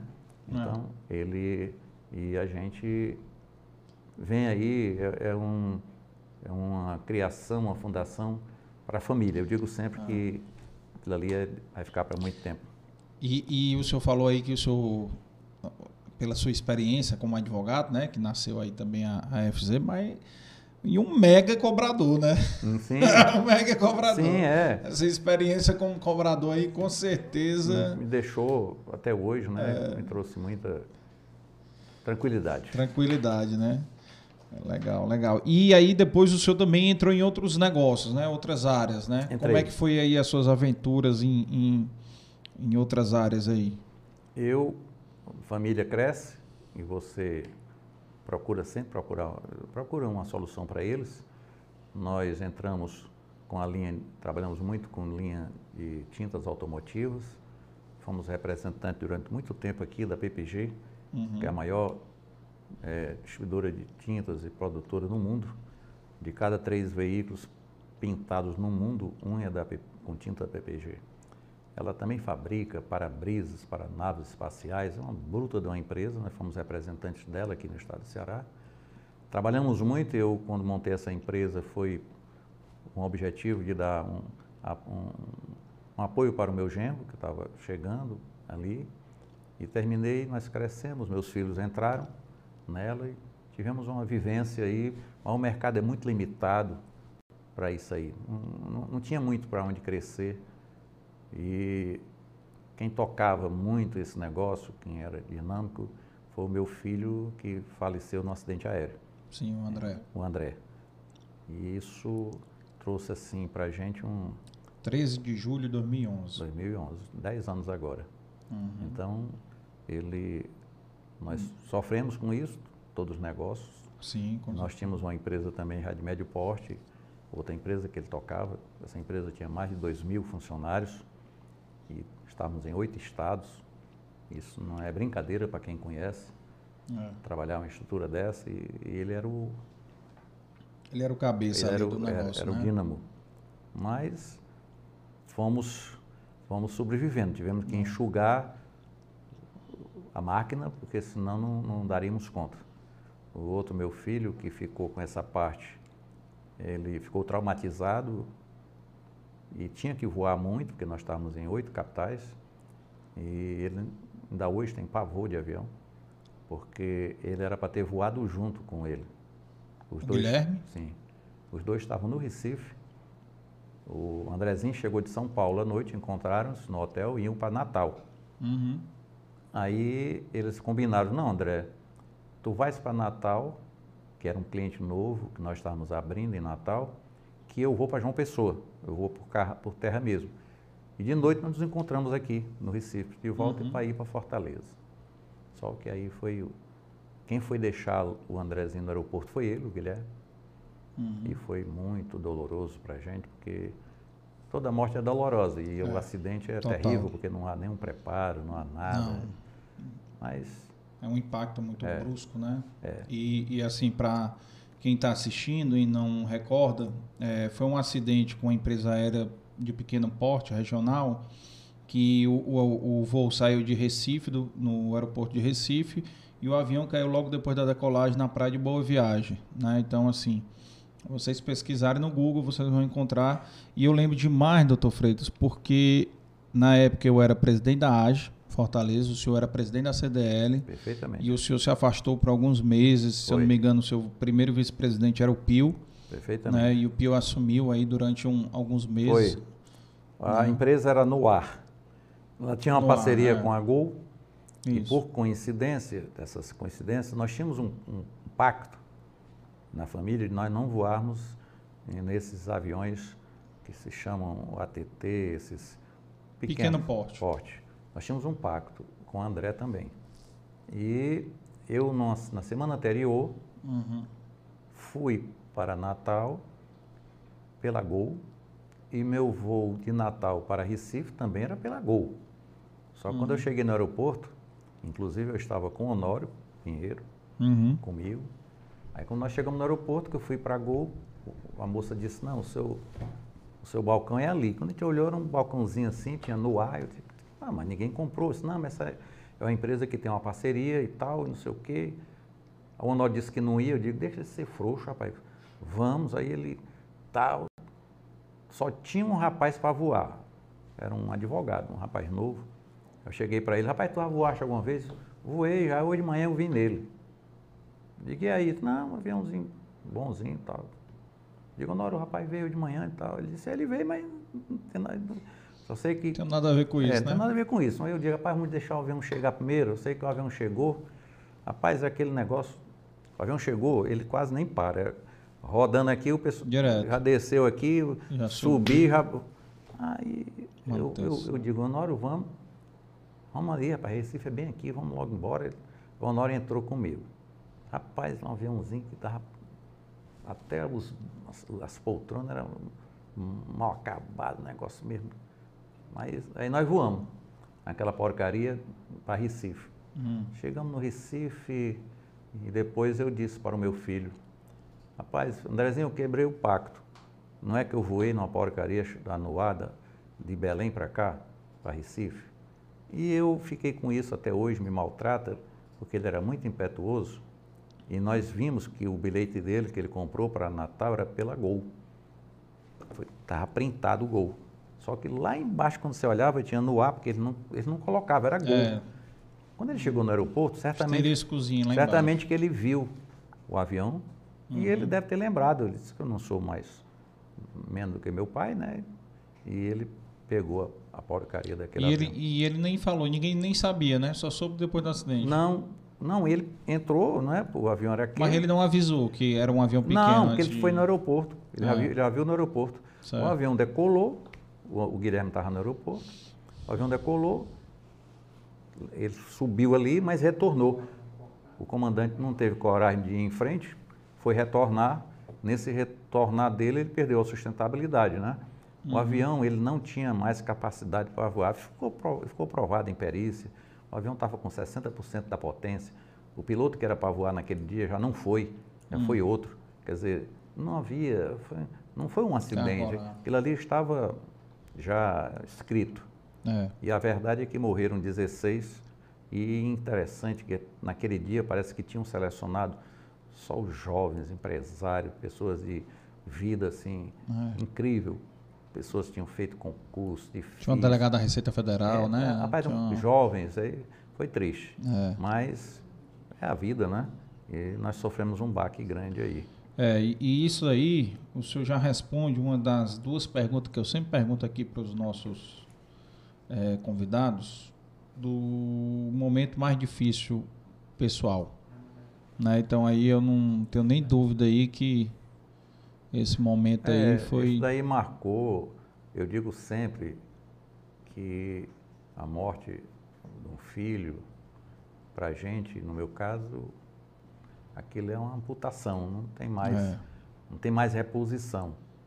Fica É. sempre marcado para você, sem Para dúvida. sempre, né? E eu descobri também, eu gosto de dizer para os meus amigos mais próximos, que o poeta, ele canta, ele canta a realidade. Você escuta muito o poeta falar coração doído, coração, não é isso? E você pensa que o coração, aquilo é só poesia. Mas eu descobri que o coração dói. Quando a dor é grande, o coração também dói, Dói. mesmo. Dói de faltar o ar. Isso eu descobri nesse momento. A dor foi muito profunda, a gente pensa que não vai passar. Não tenha dúvida que com o tempo ela vai amainando, mas A cicatriz nunca vai nunca deixar é de uma estar. amputação. Você não vai mais ter. É. E, mas a gente vai sobrevivendo, tem os outros. E é a vida da gente. O André tinha filhos? Dois. Dois filhos. Dois filhos. Ele, o menino dele fazendo direito, e a menina está fazendo vestibular agora. Dois filhos, a Júlia e o Arthur. Deixa eu só lhe dar uma informação o aqui. menino está a cara dele. É? É. Ah, deve ser legal. O- uma informação aqui, viu, que na nossa entrevista em 2015, o senhor me entregou aqui que tinha 10 netos, 8 mulheres, 2 homens, e a mais velha tinha 21. Rapaz, ele foi buscar isso. Ele quer me comprometer. Rapaz, então, fazendo as contas. esse número, esse número no mínimo estava errado na época. E a sua mais nova tinha 6. Esse número estava errado. Estava errado. Não tenha nem dúvida. Então que eu tá entregue aí, Tá em- viu? não, não, errado. Isso eu errei. Não tem nem perigo. Eu sou muito ruim para números. Então entregue aí as idades. Ainda mais, velho. rapaz, que homem. ele- rapaz, você vai procurar uma coisa dessa, rapaz. Me comprometa Rapaz, com a dona aqui, for- aqui foram 16 páginas de bate-papo aqui. Ah, Freire. tem muita- coisa tem aqui. muita coisa. Por isso que eu tô lhe falando aqui que que, é ter que eu que. tinha bebido nesse dia? Não sei não, não sei não. Mas eu queria aqui, de antemão também, já pedir aqui, já mandar um abraço para dona Marlise, para Neucila, sua filha. Neucila está hoje no Senegal. Senegal. É, ela mora. Ela vai assistir depois. Ela mora em Dakar. Ah, ela mora lá? É. Ah, legal. Ela se mudou outra. Ela, ela divorciou-se há Ah, tá. tre- 13, 14 anos, casou-se com um português. E eles moram lá. Por Ah. conta dela, eu conheci Dakar. Ah. É, o seu filho mais velho, eu acho que é o, é o Francisco, Cordeiro Freitas segundo, Cordeiro né? segundo. Segundo. É, a família tem uma- um sangue real, né? É sangue real. hein? Vai é. que volta a monarquia, Ah. então a ordem lá do trono já está preparada. Já está preparado. Mas ele não é um, não é um Cisa lá da Rússia, não, né? Não, não. É, o- é o, é, o É dos bons, né? É o Do- segundinho e o Roberto Carlos, quando soube, aproveitou botou também o nome do menino dele de segundo. Aí foi, Foi. imitou. Foi. É, sem criatividade. É. E o caçula, meu amigo Guilherme, um abraço para ele também. É, aí é Então, o Guilherme Pimenta. É, Guilherme é gente boa demais. Faz muitos anos também que eu não vejo. Então eu já deixei um abraço aí para ele também, né? E assim, e é só para registrar aqui. E mais uma vez, para quem está assistindo, não deixe de dar o like aí e se inscrever no canal para nos ajudar aí a bater essa meta dos mil.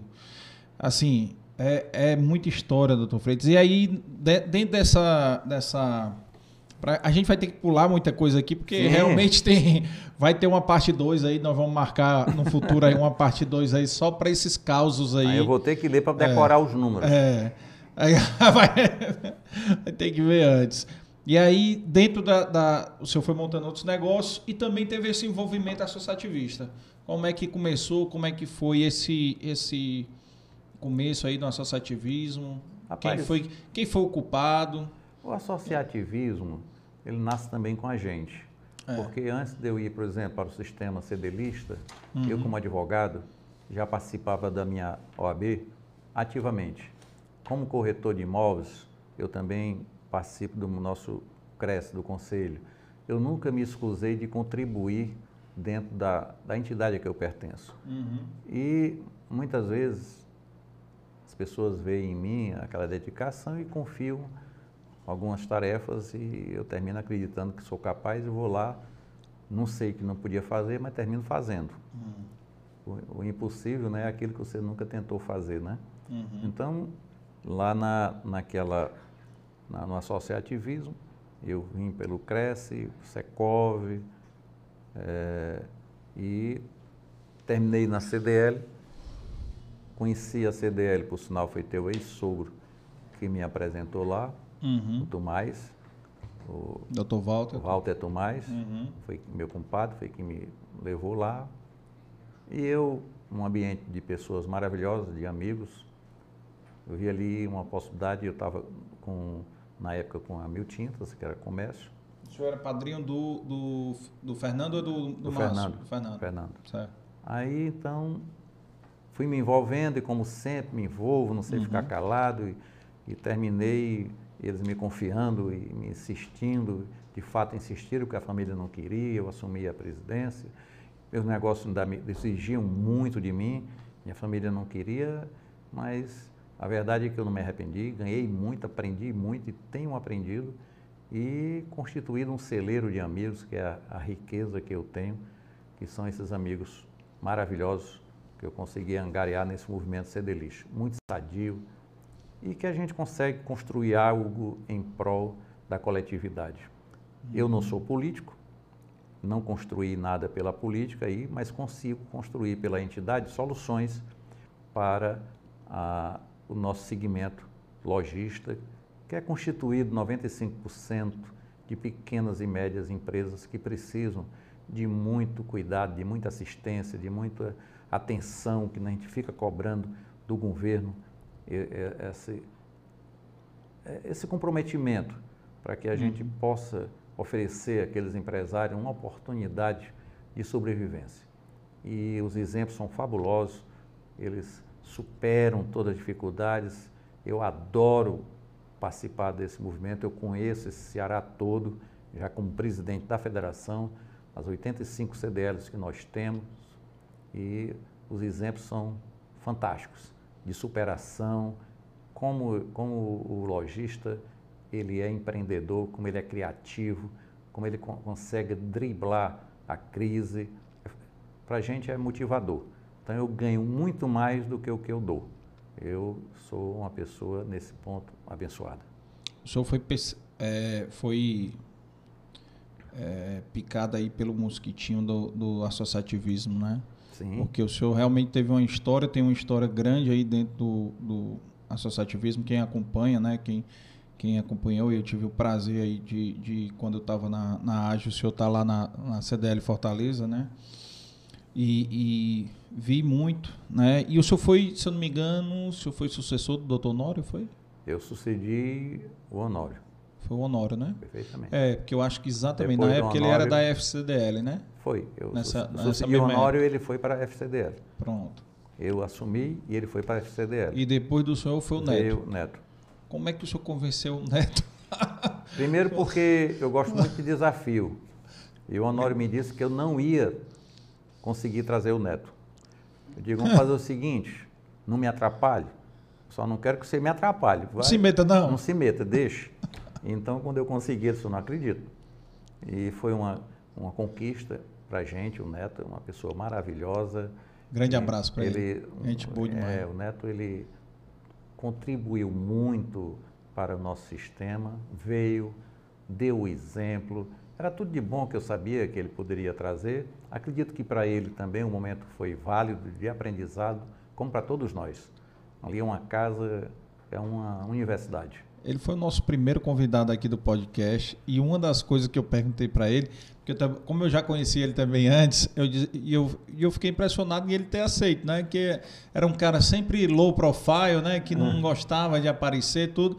Não gostava de falar muito, né? Falar em público, tudo. Ele tinha, assim, um, um mas quando, ele, mas quando ele vem, ele fala e como ele é muito, é. muito sincero, ele fala espontâneo é, ele, ele, cativa. Cativa, ele é ah, muito cativante. É. Não, e ele falou, caso Neto, eu gostei. não, é, eu mostrei para ele, Neto, eu não estou te levando para o que não presta.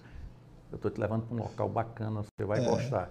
Ele não, não foi para um segundo mandato por conta da vida dele. É, ele negócios, num, num né? desafio né? grande, multiplicando as empresas, é. e nós tínhamos que reconhecer. Mas ele é. deu a contribuição válida para o sistema. E o Honório tem um dizer que o Honório aqui é colar acerta no que diz. Que ele estiver me ouvindo, ele vai rir. Eu digo, aqui é colar você acerta. Ele disse, a gestão, a sua gestão só se justifica pela sua sucessão. Olha aí. É. Se você não consegue fazer um sucessor, a sua gestão acabou. Acabou. Então, eu nunca esqueci isso. O desafio uhum. é procurar um sucessor que dê continuidade aos, aos teus trabalhos, aos é. projetos, porque senão a entidade cai. E o senhor imagina isso numa entidade que o mandato é só de um ano, como Ah, a AGE, eu- eu- é, não, porque eu nunca- isso... eu nunca, entendi aquilo, eu sempre fui contra, não dá para fazer nada, não tem tempo, não sei por que isso. Tinha que dar mais um tempo para as pessoas. Todo mundo acha isso, É. acha que é pouco tempo, É. mas é o princípio da AGE. E essa mensagem que o senhor falou aí, doutor Honório, isso aí foi uma, é um aprendizado nosso que passa de coordenador geral para coordenador, que o seu principal objetivo é fazer o seu sucessor. Perfeitamente. É o principal objetivo do coordenador geral. Perde sentido sua gestão se você não É, tiver uma sucessão. Se não fizer um sucessor. E graças a isso a AGE está aí há 33 anos, né? De 89, com 33 coordenadores gerais diferentes, né?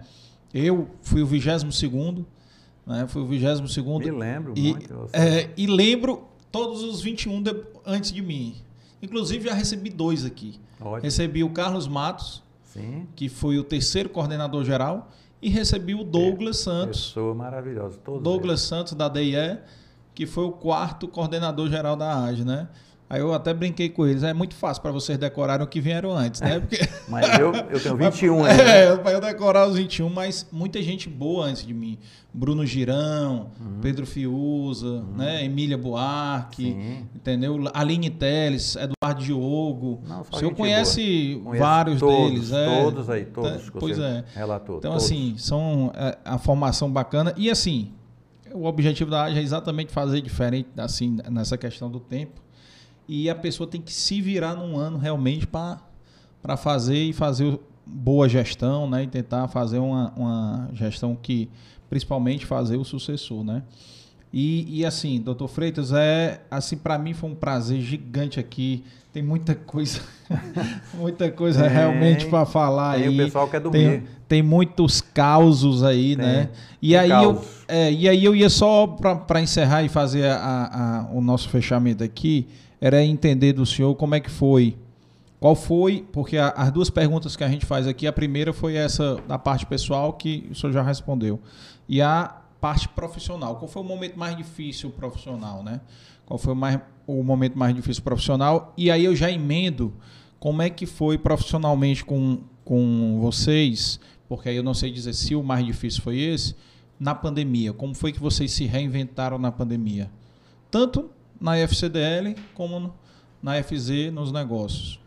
É meu, profissionalmente eu tive o choque com o falecimento do meu filho, não resta dúvida, abalou a todos nós. Hum. Empresarialmente, o nosso primeiro negócio sempre foi de sucesso, a FZ, foi Uhum. sempre crescendo, ela sempre trouxe resultados para a família, importantíssimo. Tivemos outras que não tiveram maiores sucesso por conta de outros fatores. Uhum. E o, o empreendedor ele não para. Nós, eu, eu sou impetuoso, reconheço. Acreditei muito na geração da energia alternativa e fundamos a Gerasol, já na área da geração de energia solar, né, Uhum. fotovoltaica. E, de fato, é uma experiência válida, ainda muito complicada por conta da carga tributária que não deixa a gente É um parque? É uma- é, nós é. temos a empresa e, inclusive, temos várias plantas já instaladas. Nós, nós temos, importamos da China, né? Da Xinte, somos representantes dela. E aqui fizemos uma, uma empresa, constituímos uma empresa, a Normatel é sócia, e um outro amigo nosso, que é um italiano, que é amigo, meu cliente da, da imobiliária. Essa parte técnica nós confiamos a eles, que é da SolaFest. E o negócio começou muito bem. Nós, nossa proposta era vender ah, os kits de geração de energia solar para dentro do varejo, era o varejão, para que as pessoas pudessem comprar as- o seu kit de geração como quem compra um aquecedor a Sim. gás para o seu banheiro. Então, é, e, mas só que o kit que o governo anunciou que era isento de impostos, que isso é o atrativo para qualquer empresário, Claro.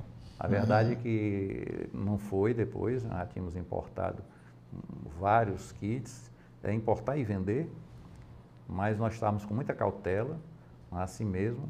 O nosso concorrente aqui, só temos um, ele teve todo o produto apreendido e aquilo despertou, nós paramos e, e eu avisei para o nosso sócio, olha, a Receita vem buscar tudo, tudo que nós importamos, embora que estivéssemos dentro da lei, passava pela esteira verde. Quer dizer, estava tudo correto aparentemente, mas um auditor da Receita encontrou lá um, Uma vírgula. uma vírgula e entendeu que os nossos conversores não estavam isentos. Isso implicava num custo adicional de 18%, numa margem Inviabilidade. apertada não dava. Tivemos, inclusive, de pagar todos os impostos, mas a empresa continua.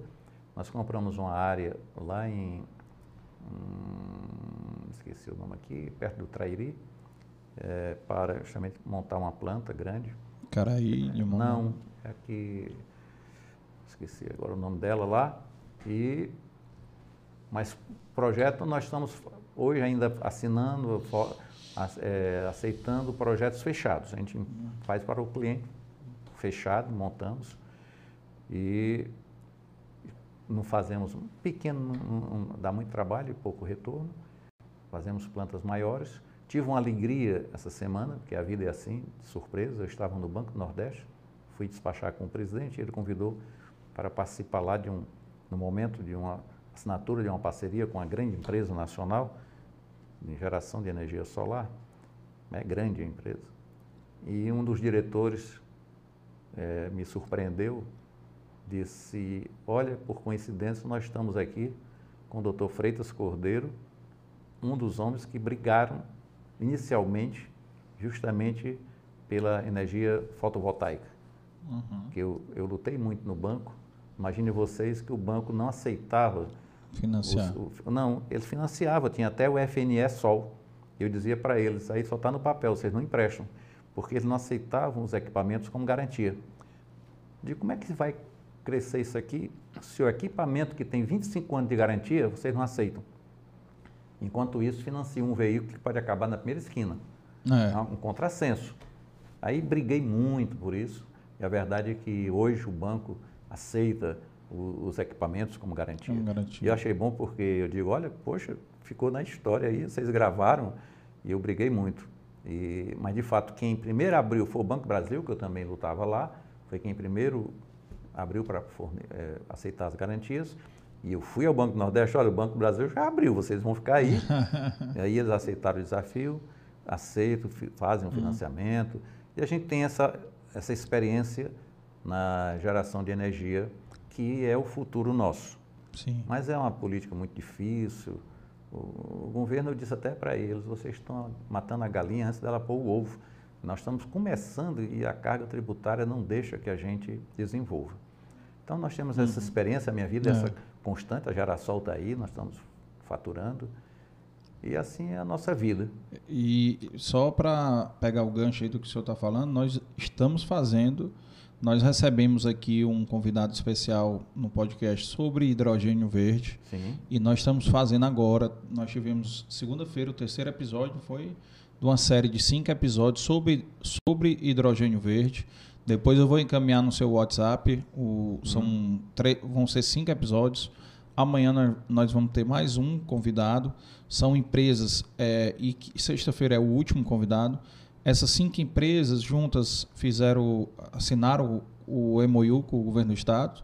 Né? Num- a- o valor total delas dá mais ou menos 11 bilhões de dólares somados né, de investimentos né, aqui no estado voltado para o hidrogênio verde. Como o senhor tá- já está falando aí desse mercado que veio para ficar de vez, né, não tem não, não como, tem retorno. Não tem retorno. Agora, o que ocorre é que tem muito dinheiro investido em outras fontes geradoras. Uhum. E que eu, tenho, eu reconheço que se você liberta, libera a geração da energia para o particular, você impacta muito nesses investimentos, outros que já foram aportados, quer na eólica, na mesmo na. Fotovoltaico, Não, na, na Não. outra, na termoelétrica. termoelétrica. Então, eles são pesados os investimentos, geram energia cara, e mas eu reconheço que você não pode eh, desmontar essa estrutura de uma hora para outra, porque se soltar ah, as amarras da energia fotovoltaica, não tem quem segure. Você É. vai gerar a sua energia. É. Você vai gerar para o seu negócio, você não, não se, não se discute. Antigamente falava que as placas eram muito caras, que saía. Isso tudo foi desmistificado. Nós mos- provamos que eh, sai barato, é acesso para todo mundo é acessível, é democrática, é para o pobre, o sol está aí para todos. Ela, ela tem um componente que aparentemente ela que, você tem que acordar para ele, que é que o sol ele não ele, ele se esconde à noite, né? Uhum. Então, de fato, ela só tem aquele período de exposição do sol. E o ar, o vento é todo o tempo. É. Mas só que o vento também tem calmaria. Quando você faz um, um contexto entre os dois, eles empatam. Mas um empreendimento, um investimento para uma geração eólica é muito maior do que um investimento para uma fotovoltaica. Então, nós estamos, estamos aí, acreditamos, não, Uhum. não- a empresa permanece ativa e aceitando projetos mais maiores, plantas maiores, que justificam o nosso trabalho. Então, nó- nós não paramos não, quer dizer, eu continuo Uhum. mexendo até no...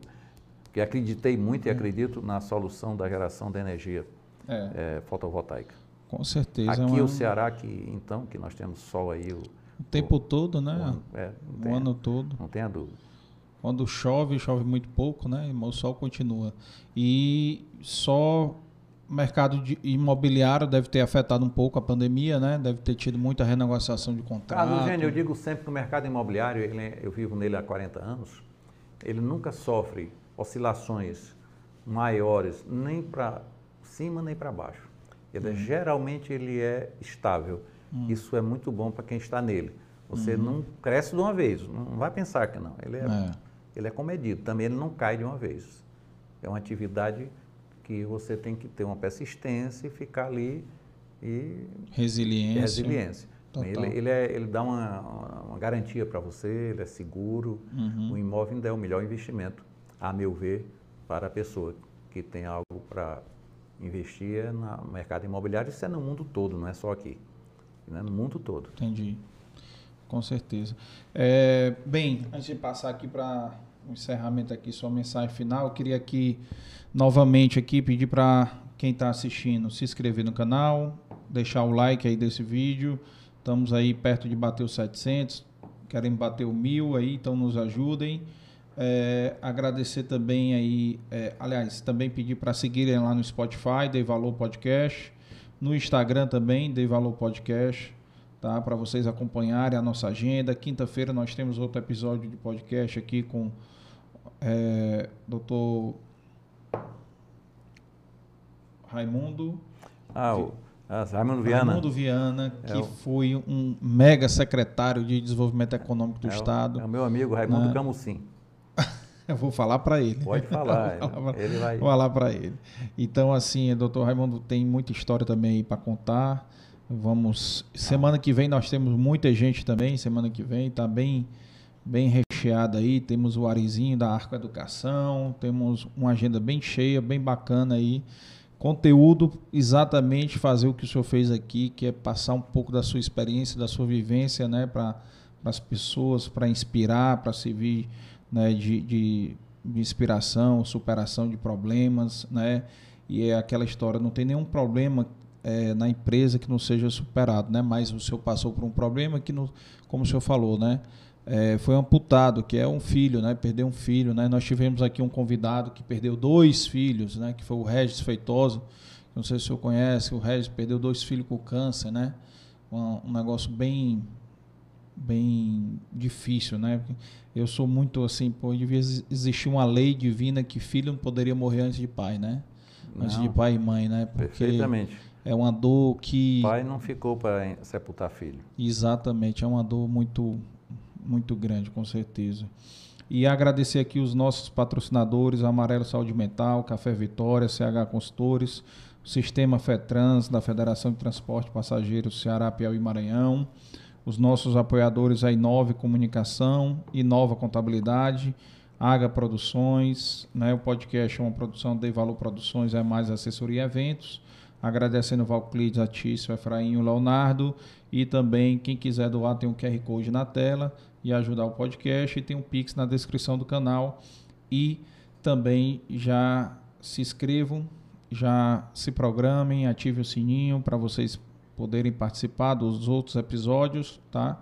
E Doutor Freitas, sua palavra final aí, sua mensagem final aí para quem está escutando aqui, que ficou essas quase três horas de podcast. Viu? Olha aí, quase três horas. Não né? sei o que é que eles prepararam para merecer esse castigo, mas fiquei aqui, o Carlos Ernesto fica puxando, insultando, e a gente termina conversando mais, às vezes, é. do que o que devia.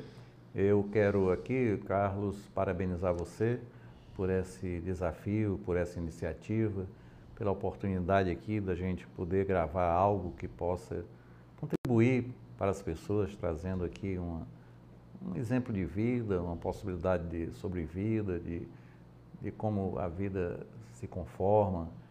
E aquilo que você falou há pouco, muitas vezes não se sabe o que, o que está por trás da pessoa, o que foi que ela fez para vir até aqui.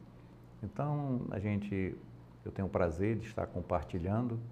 Se minha vida pode contribuir com algo para alguém, eu já fico satisfeito. Eu quero parabenizar aqui a sua equipe, agradecer aqui o trabalho deles e dizer que fiquei feliz em estar aqui com você, registrar esse momento. Desejar que você tenha muito sucesso, lhe conheço não de hoje, já de algum tempo, e você sempre foi uma pessoa é, impetuosa, que procura lutar e siga nesse caminho, tenho certeza que o sucesso vai vir junto. E trabalhando muito, você vai ter sorte. É. Com certeza, né? A gente vai ter sorte trabalhando muito. Eu tenho certeza, nenhuma dúvida, que ah, esse nosso bate-papo aqui já serviu muito pessoalmente para mim, para refletir sobre ações, sobre atitudes. Tenho quase certeza que para o Leonardo da equipe, o Efraim também, né? Que está aqui com a gente aqui no estúdio. Então. Nem ninguém nem. Hã? Olha aí, não quer, nem, nem, nem percebe, porque foi tão prazeroso né, ouvir as suas histórias aqui e eu espero também ter contribuído aí esse registro. Né? O Guilherme aí mandou um abraço aqui no, no, no chat aqui. Um abraço, grande Guilherme. E, e, é esse o nosso objetivo, fazer esse registro, esse registro de uma pessoa como, como o senhor. E tem muita gente lá na CDL boa, muita gente boa que ainda vai vir para cá, que a gente vai convidar, né? Exatamente por esse registro, porque ninguém sabe a sorte que eles tiveram, né, doutor? Perfeitamente. ninguém dúvida. sabe a sorte que eles tiveram, Não né? Dúvida. E a gente quer compartilhar essa sorte aí com todo mundo, exatamente para inspirar e tenho certeza que aqui no chat aqui, quem participou do chat, quem estava assistindo, que aqui com certeza foi muita gente, porque tinha muita gente ao vivo aqui e com certeza serviu de inspiração e quem vai assistir depois, porque o nosso objetivo aqui, a gente fica lá salvo no YouTube, muita gente vai assistir depois, amigos seus, sua família, né? Então, muita gente que lhe conhece só de, da FCDL e pessoal da CDL jovem, né? Que o, o, o Guilherme aí também conhece lá o pessoal, encaminhar lá o pessoal, porque realmente vale muito a pena eles entenderem um pouquinho e para que eles possam ter muita sorte na vida deles, né, como o senhor né, compartilhou aqui com a gente. Então, pessoal, até mais e quinta-feira nós estamos de volta. Um grande abraço a todos aí.